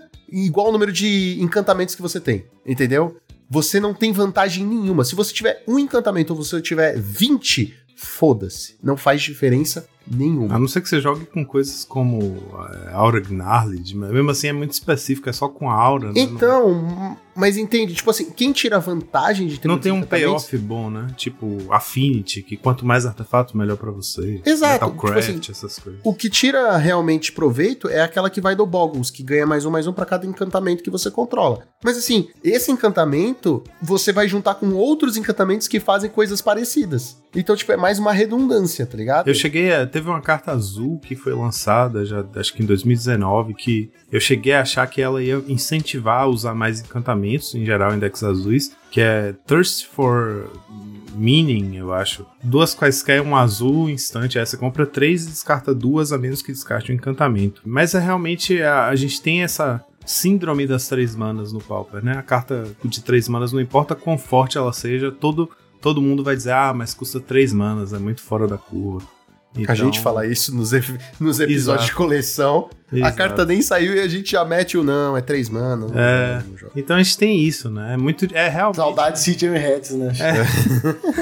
É muito difícil uma carta de três manas vingar, cara. Ainda mais um instante assim, né? Que você vai fazer no, no LT pra ganhar vantagem. A gente tem. É isso, a gente tem é, card advantage de formas muito mais eficientes do que isso. Aí acaba que realmente, Lucão, a gente não tem grandes incentivos pra jogar com encantamento. E no caso dessa, ela é basicamente um pré-ordem com flash por uma mana a mais. E é difícil justificar. Assim, tem um. Tem um detalhezinho nela que me deixa uma pulga da orelha, assim, de talvez funcionar, funcionar. É porque ela é tutorável com teachings, né? Então, talvez fazer um deck de teachings de 80 cartas, ela é mais uma opção que você pode tutorar. Calma, calma, Eu sei que tem calma. opções muito o, melhores. O Joaquim quase infartou. quase infartou aqui. Eu achei que ele ia morrer. Mas, pô, Você falou é muito 80 da hora. cartas. Eu gostei da pureza do coração do Rubinho falando. Ah, talvez se fizer um deck com, um deck com teachings com 80 cartas. 80 tipo, cartas. Oh, meu Deus, o Pauper já teve isso. É surreal pensar, o Pauper já teve isso no meta. Aqui, ó. Eu tô todo feliz nesse momento. Porra, eu joguei muito com 80 cartas e eu só jogava pra ver a, cara, a reação do Joaquim. Joaquim perguntava, vai jogar de quê? Eu botava o deckzinho, jogar com 80 o cartas. Commander na mesa. Nossa, o Joaquim queria morrer, mano. Era Vinha muito com engraçado. Commander. Então, mas aí é aquele negócio, é um bagulho muito específico. Não sei, tipo, tudo bem, a gente tem as duas coisas aqui. É tão específico que foge até pra gente naquela história de, ah, não, vamos montar decks interessantes. Ao mesmo tempo que nós estamos sendo hipócritas, onde falamos que não tem mais nada de interessante.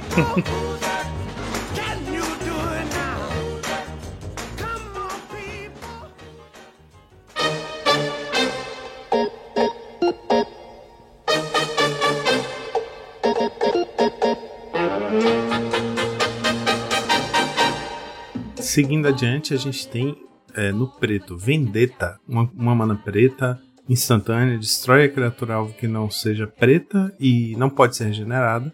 Você perde vida igual à resistência daquela criatura. Então, é tipo um snuff out de um mana, né? Você vai perder vida, mas a maioria das vezes pode perder menos vida. Eu já matei o Lamog's Crusher com essa carta. Nossa, caralho, perdeu muito de vida. Eu sempre, eu sempre disse que se Snuff Out fosse banida, a Vendetta seria uma, uma alternativa viável. Eu, eu vivo dizendo pra quem ah, quer montar o deck, mas não tem a grana pra comprar o Snuff Out, falar, ah, tem Vendetta. Recentemente, essa semana, semana passada, na 5.0, nas listas 5.0 da, da semana, saiu um UB Terror perfeitamente igual à lista, só que no lugar dos quatro Out tinha quatro Ghastly Demise. Então, assim, é aquela coisa de tipo, você pode fazer acontecer mesmo sem ter todos os recursos, porque o Pauper tem um acúmulo de cartas sinérgicas interessantes, né? O Ghastly Demise é outra alternativa à Vendetta que eu sugiro é, com Que não frequência. vida, né? Isso, que é custa uma mana preta, destrói criatura alvo que não seja preta, instantânea, e é, se a resistência dela for menor que o número de cards em seu cemitério. ah, jogava no Two Drops, o B2 Isso, Drops. isso aí. Jogava. Pois é.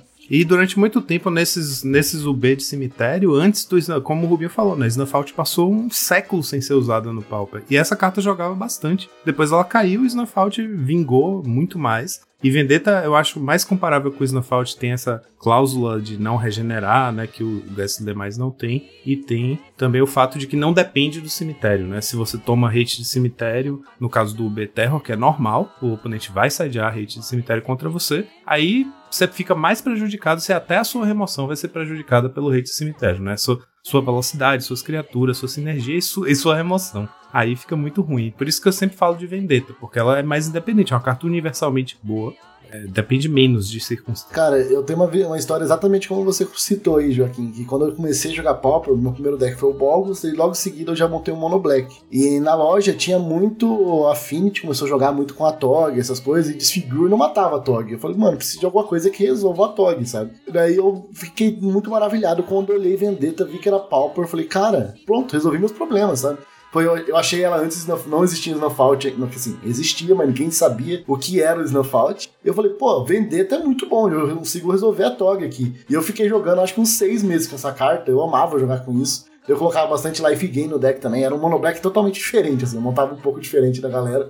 Porque eu conseguia, eu tinha bastante Boros e Affinity onde eu jogava. Então eu tinha que lidar com essas coisas. Então eu tinha que ter muito life gain, eu tinha que ter remoção pontual pra conseguir é, lidar com as coisas ali pra fazer o Monark ganhar o jogo. Então, pô, é uma carta muito nostálgica pra mim. Usei muito ela e realmente, hoje parece que o meta engoliu ela, né? Temos Cast Down aí por uma mana a mais. Tem Defile, que por uma mana também pode falar que é um pouco melhor, mas ela é mais específica pra Mono Black, né? Então tem, tem bastante opção assim. Mas eu também sempre sugiro, galera quer uma opção pra Snowfault barata, Vendetta é a primeira carta que vem na minha cabeça. É uma carta excelente que vai sempre te ajudar muito, assim. E Vendetta é a única carta que apareceu nos Simpsons. Vendetta! Vendetta! Vendetta! O que é isso? Tu nunca viu esse episódio? Não, não. Muito bom, muito bom. Assista. Cara, no Simpsons, você tá ligado que tem o cara lá que tá sempre querendo matar o Bart Simpson, né? O cara do pezão, que tem um pé gigante, os cabelos. Sim, esquisito. sim, sim. Tem um episódio que mostra a família dele. E o filhinho dele é a cara dele. E aí, ele, quando ele fala de vingança, o filhinho fala: Vendetta! Vendetta! Vendetta! A próxima carta é um feitiço de um mana preto chamado Raven's Crime. O jogador alvo descarta uma carta e ela tem Retrace. Você pode jogá-la do cemitério descartando uma land em adição a seu custo. Outra carta que já viu bastante jogo, né? E hoje em dia Ai, 80 cartas. caiu pelas tabelas. Basicamente, qualquer deck. Qualquer deck mid-range que use bounce lands e que mire né, em fazer valor para o jogo longo, essa carta é um sonho, porque você vai, você vai acumular land na mão, você vai flodar e vai transformar seu flood em importunar o seu oponente. A questão é que o Pauper tá deixando de ser esse formato que os jogos costumavam tradicionalmente ir pro jogo longo e as partidas não acabam nunca. O formato tá muito mais rushado, né? Tá muito mais Finhão, o reiçado. B virou, o B virou o famoso Stomp. Tá tudo errado. Tem que resetar o formato. É, cara, pois é. Mas é uma carta muito, poxa, muito xodó. Raven's Crime com Bounce Land, só amor. Sabe o que a gente devia fazer, na minha opinião? A gente devia fazer um pré-pauper. Isso sim. Não tem o pré-modern? Não, fazer um pré-pauper, mano. Tá ligado? Tipo, Como seria um pré-pau? Pré-Pauper seria Pauper até, com, com- Até uma que não inclui era. cartas, não inclui cartas de 2019 pra frente. Exato, só pra trás, assim, aí pode tudo, entendeu? Não, não tem uma banlist certa ainda. pra gente que é velho, vai ser ótimo. Verdade. Porra, eu vou poder Nossa, voltar a jogar com Prisma. Nossa, verdade. Tem- eu ia falar pra jogar com chapeamento craniano lá. Nossa. eu adoro. eu ia jogar de afim. É bem provável que a, a banlist seja de 2019, tá ligado? Mas, porra, seria incrível, cara. Eu, eu sinto falta do. É que é aquele negócio, né? O formato vai mudando e os velhos não, não vai se adaptando tão bem, ou vai, mas fica com aquela nostalgia, aquela saudade. Então, tipo, ah, legal, o formato mudou, mas será que mudou de uma forma saudável? Será que é uma forma que eu tô curtindo jogar? Resposta, pra mim. É, não. e isso, aliás, Lucão, é uma discussão que tá bem em pauta hoje em dia, porque tem muita gente reclamando da velocidade do formato, do power level do formato, de threads muito rápidas e muito fortes e chatas de lidar e que puxam você a ter que ter resposta no começo do jogo e tal, dizendo, ah, que Pauper não é isso, Pauper é tradicionalmente aquele formato de grind, de recurso e tal, só que e acho que isso passa é o pelo... Magic raiz. é o raiz, Mas que é bicho bate, remoção, bunda, entendeu? Que você Essa- tem que rebolar essa- pra, pra matar aquele bicho. Mas acho que essa lógica passa pelo que você tá falando, é que a gente vai envelhecendo, não se adapta, fica com saudade de como o formato era. E eu acho que Pauper é, é isso também, né? Já declaradamente é o formato que é resultado do que acaba convenientemente para outros formatos e para outros motivos saindo como comum. E isso impacta o nosso formato e ele vai mudando, isso é normal. Já foi um deck, já foi um formato muito puxado para combo, já foi o formato do grind eterno. Já foi o formato dos control absurdo lá, do teachings e tal. E hoje em dia ele tem sido um formato Estamos na época agro. agro, é bem agro. E a gente reclamava, quando o formato era muito grind, a gente falava, ah, os agros estão prejudicados e tal. E hoje em dia o formato tá com power level lá em cima, né, com criaturas muito agressivas e decks puxados pra é, agressivar no começo do jogo. Pessoas estão dizendo que Pauper não é isso e que eu não, enfim, não estão achando mais o seu lugar no Pauper. Eu acho que tem esse processo mesmo de tentar se adaptar, entender o que, que é o formato, o que, que não é o formato, o que, que realmente é poder excessivo pro formato. E que vai do que você falou, né? A gente é o resto, tá ligado? De Exato, um é o formato. resto. É, a gente é o resto de, de, de outros formatos, entendeu? Então, tipo assim, como ninguém pensa no O que Pauper. cai pra gente, a gente joga. né? E, e, assim, não adianta eu falar assim, não, a Wizards tá olhando pro Pauper, fez a PFP, tá fazendo carta pro Pauper. Não, a Wizards não faz carta pro Pauper. Não sai carta pensando no Pauper. Eles já falaram abertamente. E se você ainda tem isso na sua cabeça, você está sendo meio idiota, certo? Mas assim, não ninguém pensa no Pauper. Nós somos o resultado de outros formatos, tá bom, galera? A gente é uma- um conjunto de resto do que a galera geralmente não joga. E aí acontece isso, da gente não ter um padrão. Então a gente tem decks numa época muito overpower rápidos e na outra tem decks muito overpower control e não tem esse nivelamento que outros formatos têm, entendeu? Que você sabe que a Wizards vai mexer, que ela tá olhando e falando, não, ou vamos lançar cartas ou vamos banir a semana que vem, entendeu? Nós somos o resto, o que acontecer, aconteceu, entendeu? É, é, banimentos acontecem no Pauper, ou aconteciam pelo menos, por reclamação da comunidade. O pessoal fica lá, ah, Wizards, porra, formato, não sei o quê. E agora tá na mão da PFP. Continua com as nossas reclamações. Agora, como eles resolvem lá, se o pessoal enche muito o saco ou não enche, não sei. Entendeu? É, é outra parada. Mas ainda assim, nós somos o resultado do resto. E acho que a ideia é, por trás da criação da PFP tinha a ver com isso também, né? Como é um formato que não é levado em conta na hora de fazer o design dos sets, especialmente esses sets suplementares que tem tido muitos por ano, né? A gente tem vários sets que não são legais em standard, como Modern Horizons ou Commander Legends, Double Masters, essas coisas, é, acaba que impacta muito o Pauper, né? Por isso a PFP foi criada como se fosse assim, pra, tipo, já que a gente não faz cartas pensando no Pauper, nunca vai acontecer aquilo que as pessoas vivem dizendo que é, ah, eu sou contra banimento, é melhor entrar cartas novas que vão resolver o meta. Isso não vai acontecer porque eles não fazem isso, eles já falaram que não fazem, eles não pensam no Pauper na hora de decidir qual carta vai sair comum. Então, a PFP estaria aí justamente para fazer o papel reverso, tipo, vamos banir mais agressivamente para poder equilibrar o formato com mais frequência. É, mas a gente vê que num, só o banimento, a máxima do só o banimento não resolve. Exato, exato. Não é, não é que o banimento não resolve, é que se a gente for olhar, o Pauper tá tendo mais rotação do que o Standard, gente.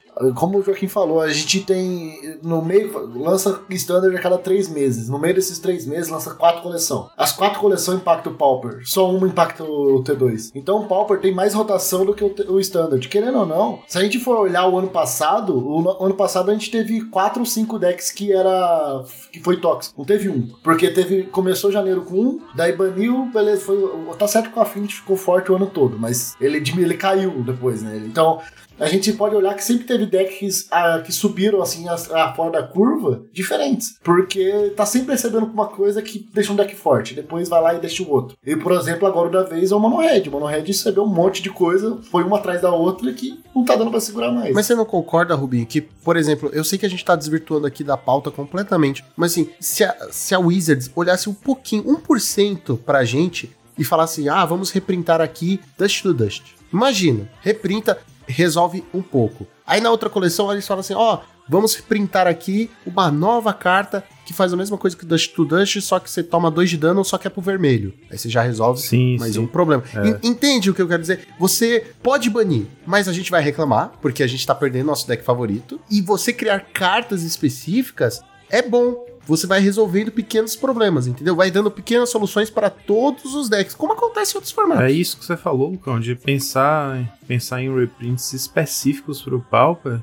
é uma coisa que não tá tão distante da realidade. Falta vontade, né? Porque você vê que tem cartas que eles printam pensando no Pauper, mas em geral são cartas é, upgrades cosméticos, tipo, sai, é, pré-ordem old frame. Ou, na- você vê que quando sai esses sets suplementares que saem com uma versão alternativa das cartas, com frame diferente, ou borderless e tal, eles sempre incluem um monte de staple pauper. Ou seja, quando eles fazem gracinha pra gente, é só pra gente gastar dinheiro comprando as cartas. Não é pra impactar em nada o metagame ou, ou, ou a economia do formato, né? Tipo, ah, vamos reprintar Dust to como você falou. E, e só joga no É uma Pauper. carta que é relevante e tem sido importante, então vamos reprintar pra ter- mais gente ter acesso. E só joga no Pauper. Não- exato, não, é exato.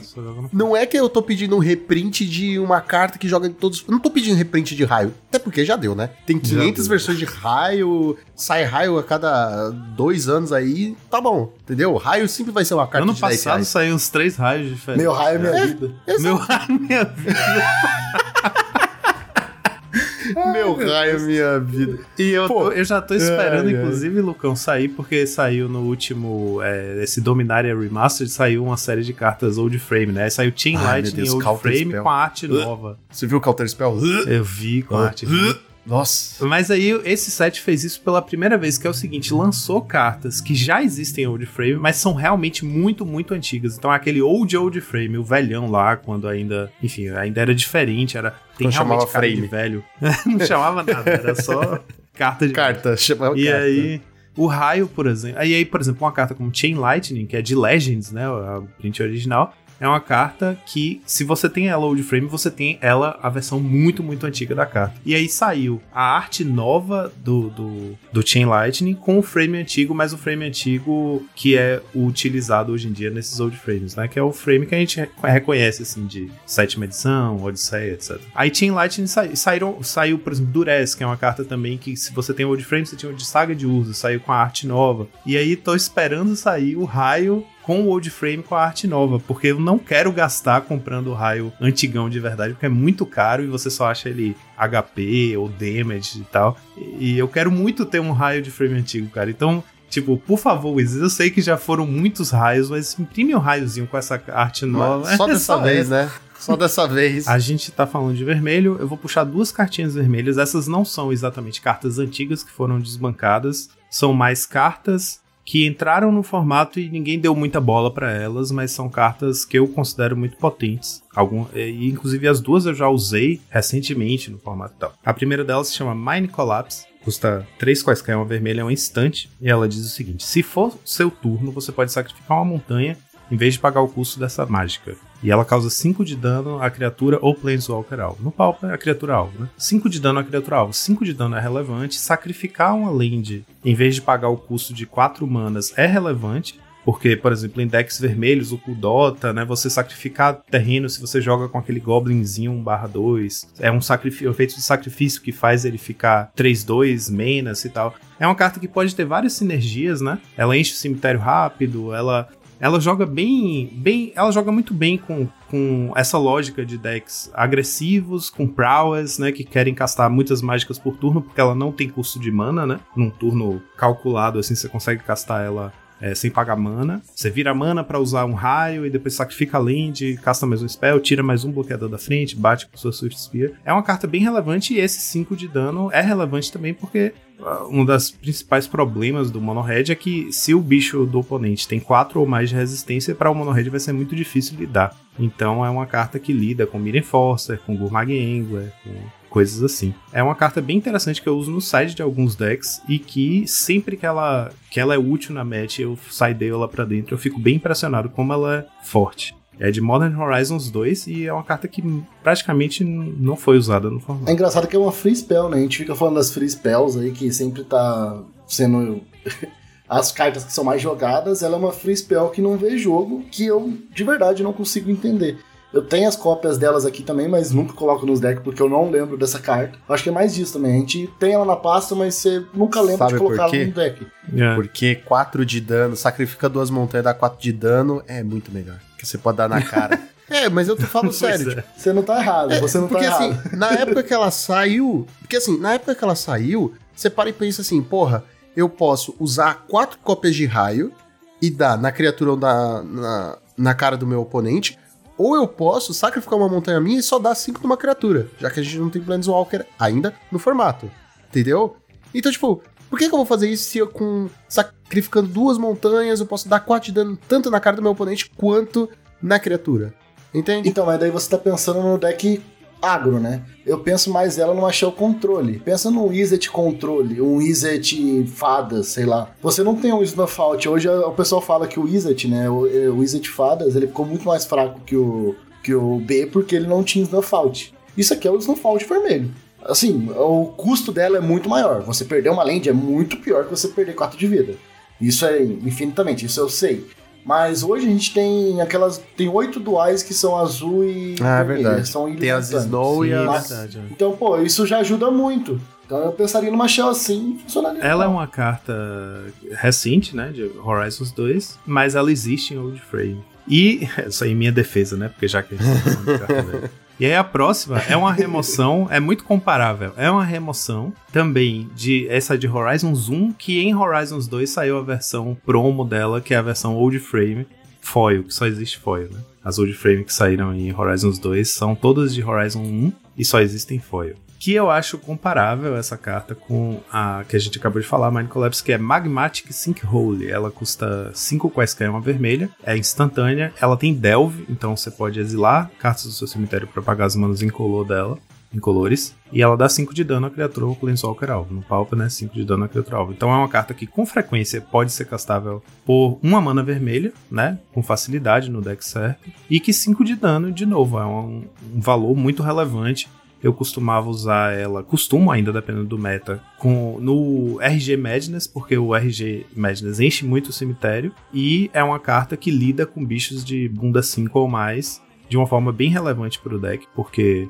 Ou 5 ou mais, é ótimo, 4 ou mais, porque o deck só tem remoções de, de 3, né? Com raio e Fire Temper, e ela complementa bem. E é comparável com Mind Collapse, porque é uma carta também que, tipo, assim como Mind Collapse, no late game você pode facilmente castá-la por 4 manas, né? O Collapse, que custa é o custo dela, instantânea. E o Sinkhole tem essa flexibilidade.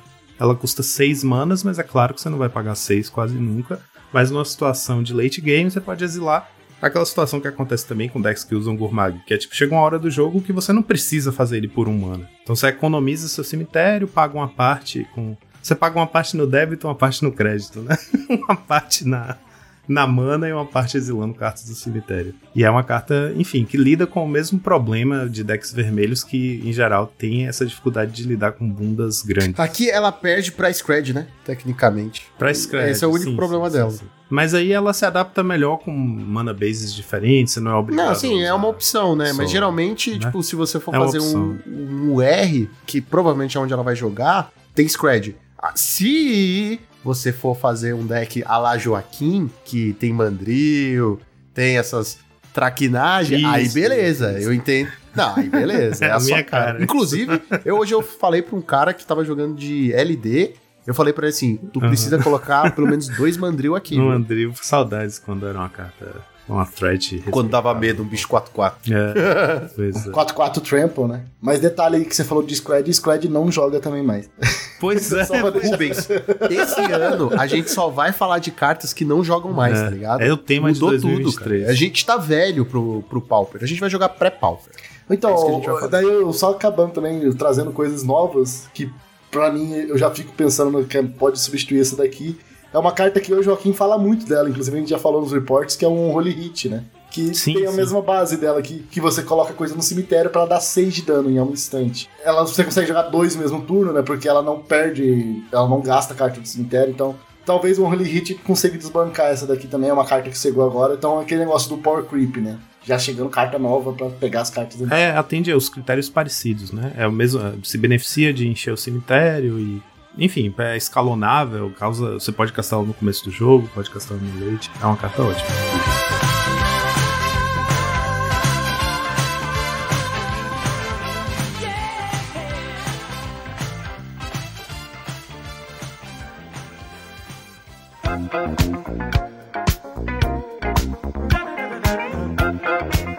Vamos seguir pro verde agora. Falar aqui sim de uma carta muito saudosa, que é o Sakura Tribe Elder. Eu lembro quando essa carta era cara. 1 barra Eu Eu lembro.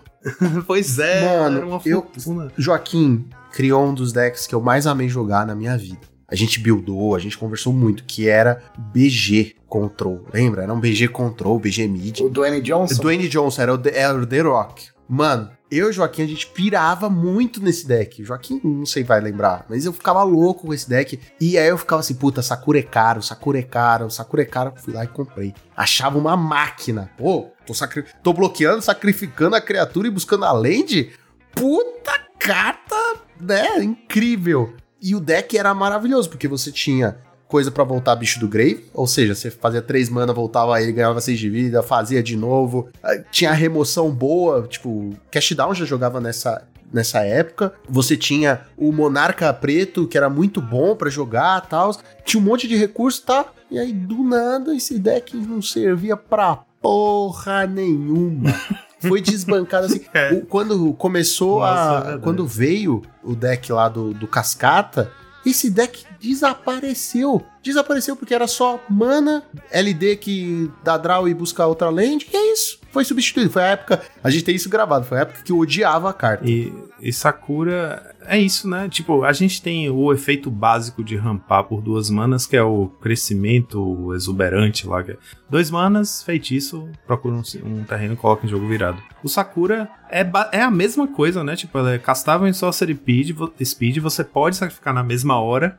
Só se ele pedir de outro. De Só outro. se- Ele é casta... Você pode simplesmente castar ele e sacrificar na hora, então faz exatamente a mesma coisa do, do crescimento exuberante, só que essa vantagem de ser um corpo faz um bloqueio que pode ser muito relevante, muito bom para decks de controle. E que, como você falou, volta com Pulse of Murasa, esses decks que tem normalmente interação com o cemitério. O Saitama da nossa equipe, durante muito tempo, até hoje, ele ainda é muito fã de Sakura Tribe Elder, ele encaixa nas builds dele, ele foi muito resistente a Cleansing Wildfire e Sakura Tribe Elder E criou o Cara, Jund. Puta, jogava É, no criou o Jund. Jund. Era uma máquina no Jund. Jogava no Nossa, eu amava cara. o Jund com Sakura. Puta, era muito bom. Esse Jund É uma era carta bom. muito, muito saudosa, cara, muito nostálgica. E é aquela arte dela, parece uma E a tartaruguinha. única Sakura é verdadeira card capture, né? Quê?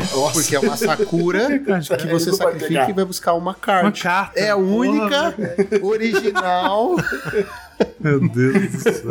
Meu Deus. Mas nessa mesma pegada, eu já consigo pensar em duas cartas também excelentes que têm um efeito bem parecido, que é o Corn Oracle, que é um Simic, né, uma criatura Simic, uma verde e uma azul. Quando ele entra, você olha o topo, se for uma land, coloca em jogo, se não for, você dá um draw. Maravilhoso também. E tem uma outra, eu usei no, no meu Sultai. Eu, na época eu fiz um Sultai controle, que ele que na época saiu as lentes nevadas que tinha tipo, que é o Wood Elves. Que ele entra e você busca uma floresta e coloca em jogo, mas é uma floresta, não é uma floresta básica. Então você conseguia pegar as lentes coloridas. E, pô, eu achava maravilhoso esse cara, que é três manas, né? Três manas ele já coloca. E dependendo da situação, ele coloca a lente em pé, né? Então você podia pegar uma floresta e entrava em pé pra você castar outra mágica. Então, cara, ele era muito versátil. Eu amava também o- esses elfos, assim, que é tudo nessa mesma pegada, de ramp, de você colocar um corpo na mesa e aproveitar disso. sabe? Então eu amo muito esse tipo de carta. Nossa, deu até saudade do meu Sultai Control que eu jogava nessa época, que, porque era muito gostoso jogar aquele Sultai. Esse Wood Elves, inclusive, é uma carta que o Saitama é muito fã e já usou. Eu Acabei de pensar numa interação aqui que, tipo,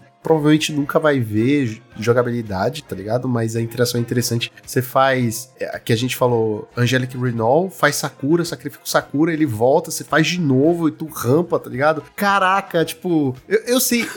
Mano.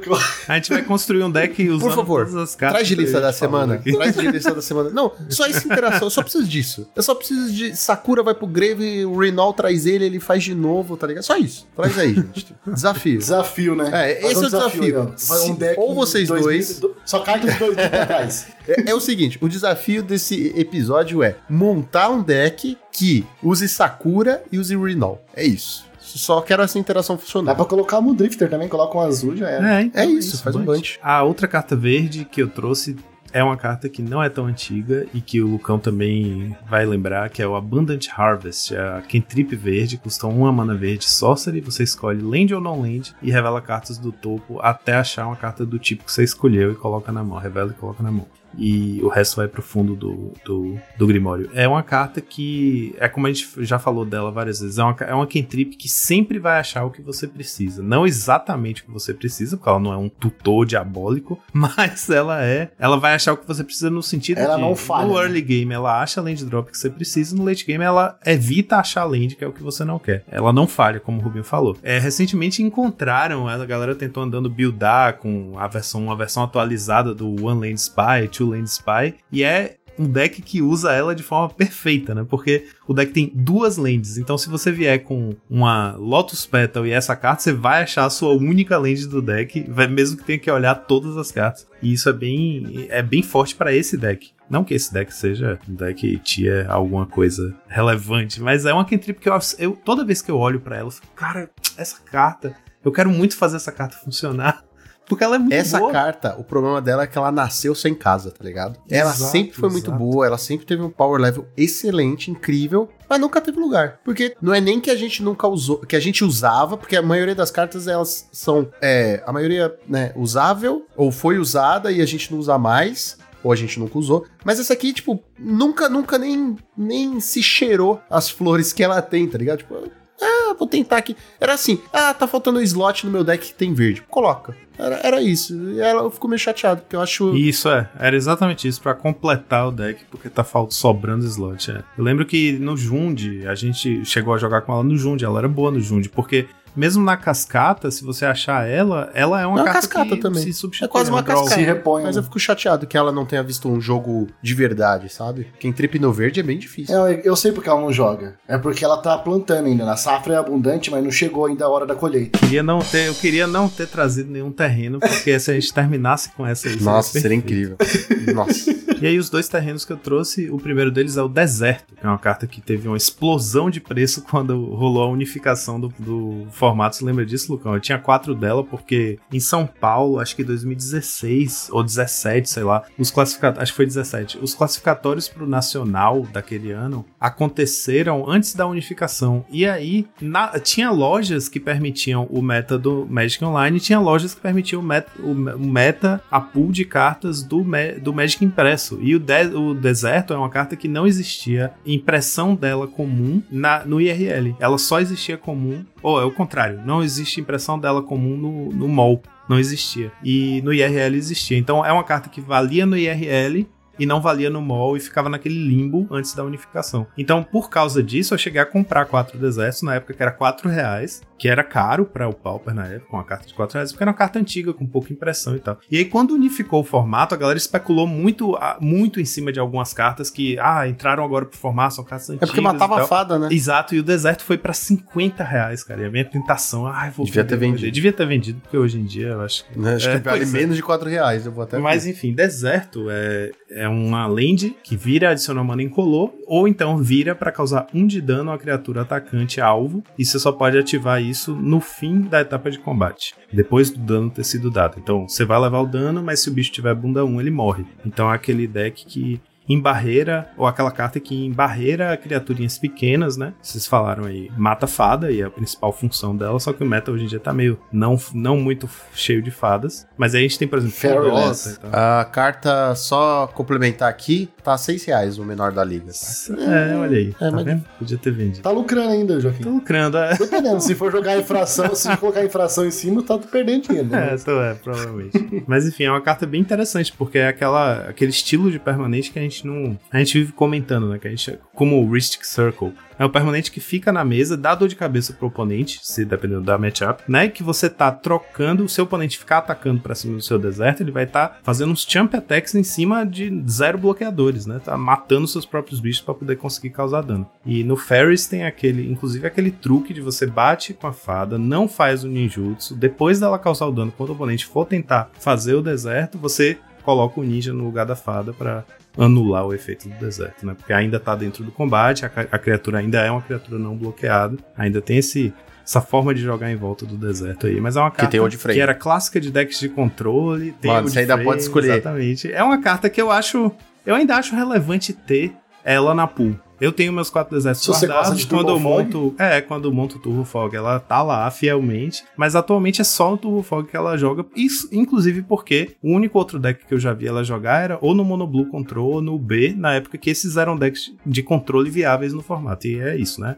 A gente tá falando de nostalgia e de. E Old ser Frame, e Old. Frame, Esses tem, decks mano, jogam. tem Old Frame de Arabian Nights. Então fica aí a dica. Sim, é o print original dela. É aquele old frame real. Old, old. mesmo. Se você quiser que ter uma era- carta era old- cinza, era sem Mano, se cor. você quiser ter uma carta old antiga, é só gastar aí. Ó, o menor da liga danificada tá a 15 reais no momento da gravação. Então fica aí ao seu bel prazer. E a última carta, a última land é Kauni Garden, que é uma carta, uma land que entra virada, faz mana verde, e quando ela entra, você faz uma planta 01, token de planta 01 verde. É uma carta que foi meio que o motor do Mono Black Bom, né? O Mono Black criado pelo USP Dudes lá do, do Asa Branca, que é um Mono Black que usa Deadly Dispute, e para não ter que usar mais do que 4 Icor Wellspring, que é a única carta relevante, como é que eu falo? A única carta jogável, razoável de se jogar num deck de controle, né? Que o Icor pelo menos entra e dá um draw. Você não quer jogar mais nada, tipo estrela cromática, é uma carta que não, não faz muito sentido. Kauni Garden entra e faz um corpo. Esse corpo pode bloquear, e aí você pode bloquear e sacrificar ela pro Dead Dispute. E é uma carta que acaba sendo bem relevante e, e é subjogada, é, como é que fala? Subaproveitada, porque uma land que faz um corpo é muito. Eu não sei, eu fico achando que é um efeito muito forte para o formato, sabe? Ainda mais um formato que usa bounce lands, que pode repetir o efeito de um ETB de land. É, fazer um corpo é uma coisa que eu acho muito forte para um terreno, sabe? Uma land é incounterável e vai criar um bloqueador e vai criar um corpo que é, pode ser utilizável para sacrifício, etc. Toda vez que eu jogo com ela e eu comecei a jogar com ela justamente por causa do Mono Black Bom, eu fico bem impressionado, que eu fico, caramba, a gente, não sei, eu fico achando surreal esse efeito de uma land que faz um, um bicho. Pena que o bicho é ruim, né? Um Bounce Land, que é bem presente no formato, né? Pois eu é. acho que o, o lance é ela entrar virada. Eu sei, eu sei que se ela entrasse de pé talvez fosse forte demais, mas ainda assim é, gera uma cor só, faz um bicho, sei lá. Tipo assim, eu acho forte, mas talvez a gente esteja falando forte pra pré-2000. Hoje em dia, não sei o quão forte isso seria, tipo...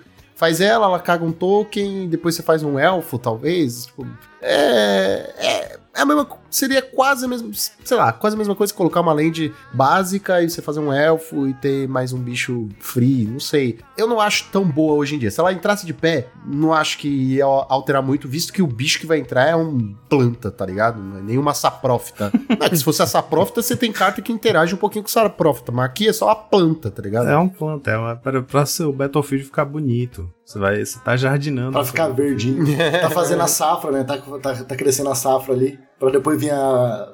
Ela entra virada, ela é um bicho 01, tá ligado? É tão merda, tão merda que se ela entrasse de pé, eu ia falar assim, ah, mano, ainda mais hoje, né? Pós 2000, acho que foi Ela justo. chegou a ver jogo naquele. no Stomp na época que o pessoal ficou investindo muito no é, Bayou Groth, né? O bicho 5-4 lá que sacrifica coisas, porque justamente ela te dá algo pra sacrificar de graça. E eu acho que essa é a grande relevância dela, né? Você encontrar formas de aproveitar esse, esse objeto de jogo que ela te dá. Em geral, eu tendo a olhar com. Eu olhar com carinho ou com cuidado pra jogabilidade de cartas que entram e criam outro objeto de jogo, como Traben Spector, Voldaren Epicure, né? A gente vira e mexe aparecem umas dessas que acabam sendo subjogadas mesmo. Mas, enfim, acho relevante. É, excel- é uma carta excelente. Se a gente for pensar, temos uma carta que joga todos os formatos aí, que ela é válida, né? Que é, o, que é a Dried Arbor, que é um terreno que entra em pé, uma floresta ali. É um barra 1. Isso aqui é, é o Dried Arbor que a gente tem no Pauper. É, Eu acho que se ela entrasse,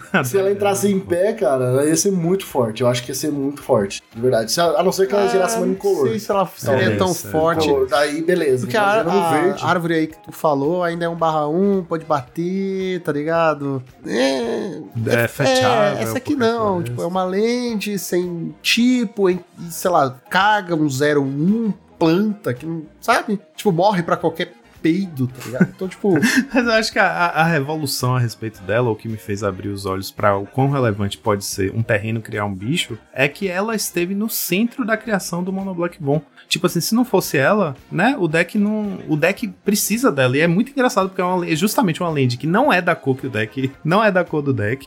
Entra virada e faz um bicho merda 01 e ela tá no centro do deck. É, tipo, ela é fundamental pro plano do deck. Eu acho isso bem. E ela legal, já assim. foi relevante no deck do Boggles quando a gente tinha muito édito. Quando o Boggles era um, um tier, a gente usava muito Isso, édito exatamente. e aí beleza. Aí, aí justifica, tá ligado? Ela é incrível, ela é uma máquina. Que, mano, é um terreno que criou uma proteção logo no começo. E aí você tem que rebolar pra, pô, eu tenho que gastar remoção, tem que gastar um canhão pra matar esse, essa pulga, tá ligado? Aí beleza, aí justificava. Mas hoje em dia, eh, sei lá, eu acho que se ela entrasse de Não, e se parar pra pensar, o foi o fato do Speedudes ter lembrado, é justamente o que a gente tá fazendo aqui, lembrar de cartinhas que podem ser fortes no formato. Foi o fato dele ter lembrado ou ligado esses pontos, né? Tipo, ter tido essa sacada, olha, o Crowny Garden pode viabilizar usar Dead Dispute no Mono Black. E isso transformou o deck em outra coisa. E foi, é justamente o exercício que a gente tá propondo com isso, né? Lembrar de cartas que podem viabilizar estratégias diferentes e tal. Então acho que a, a gente acaba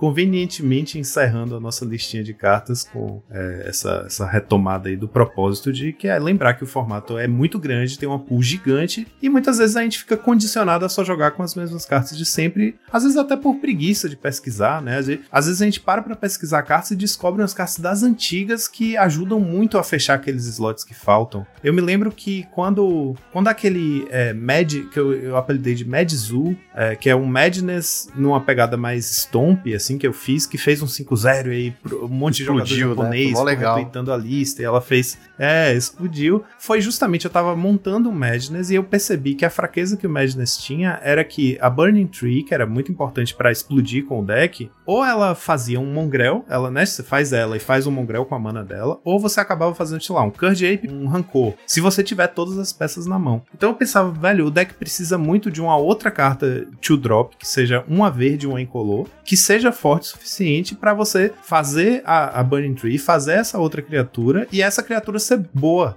Como o Mongrel é muito bom, né? Então, porque não adianta você fazer uma Burning Tree e depois castar um bicho 1 barra 1, Rootwala e não fazer nada com a mana vermelha, sabe?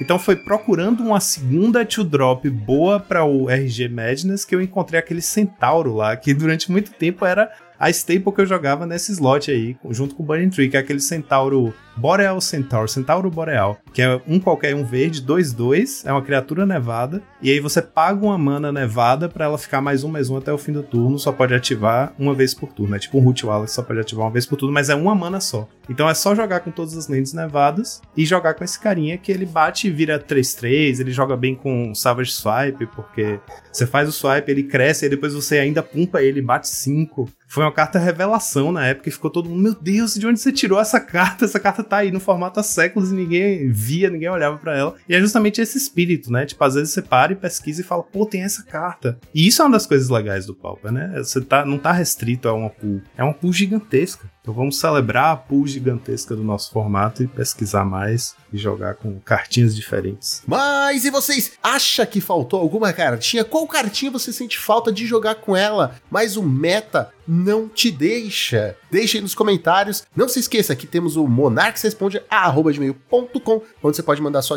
dúvida, crítica e sugestão que nós vamos ler aqui ao vivo. Também temos o projeto do Padrim, onde você pode ajudar a gente com uma pequena contribuição financeira para a gente continuar aí a fazer esse projeto tão bacana que é o Draw do Monarca e outras coisas também do time dos Monarques, certo? Então, fim do turno, Draw do Monarca!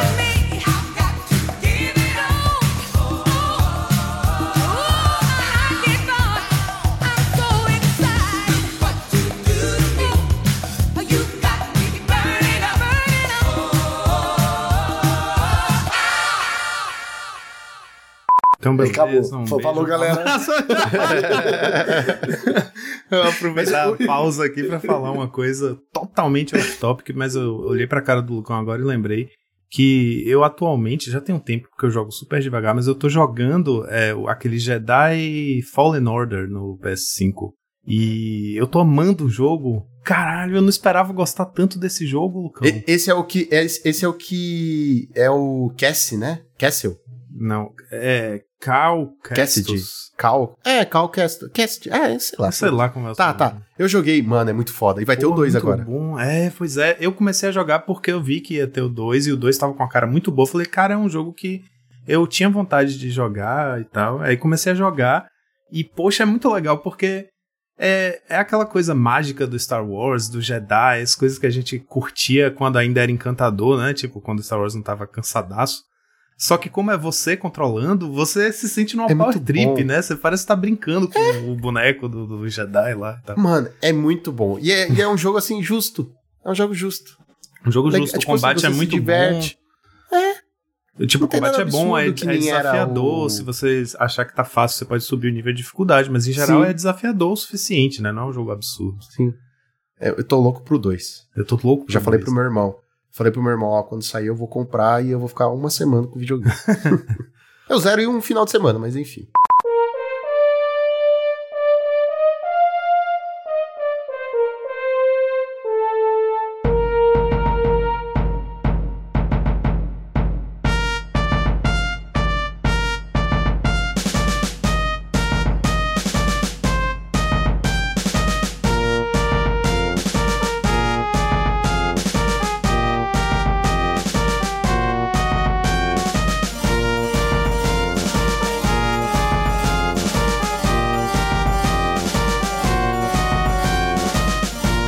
Este podcast foi editado por Monarchs MTG Produções.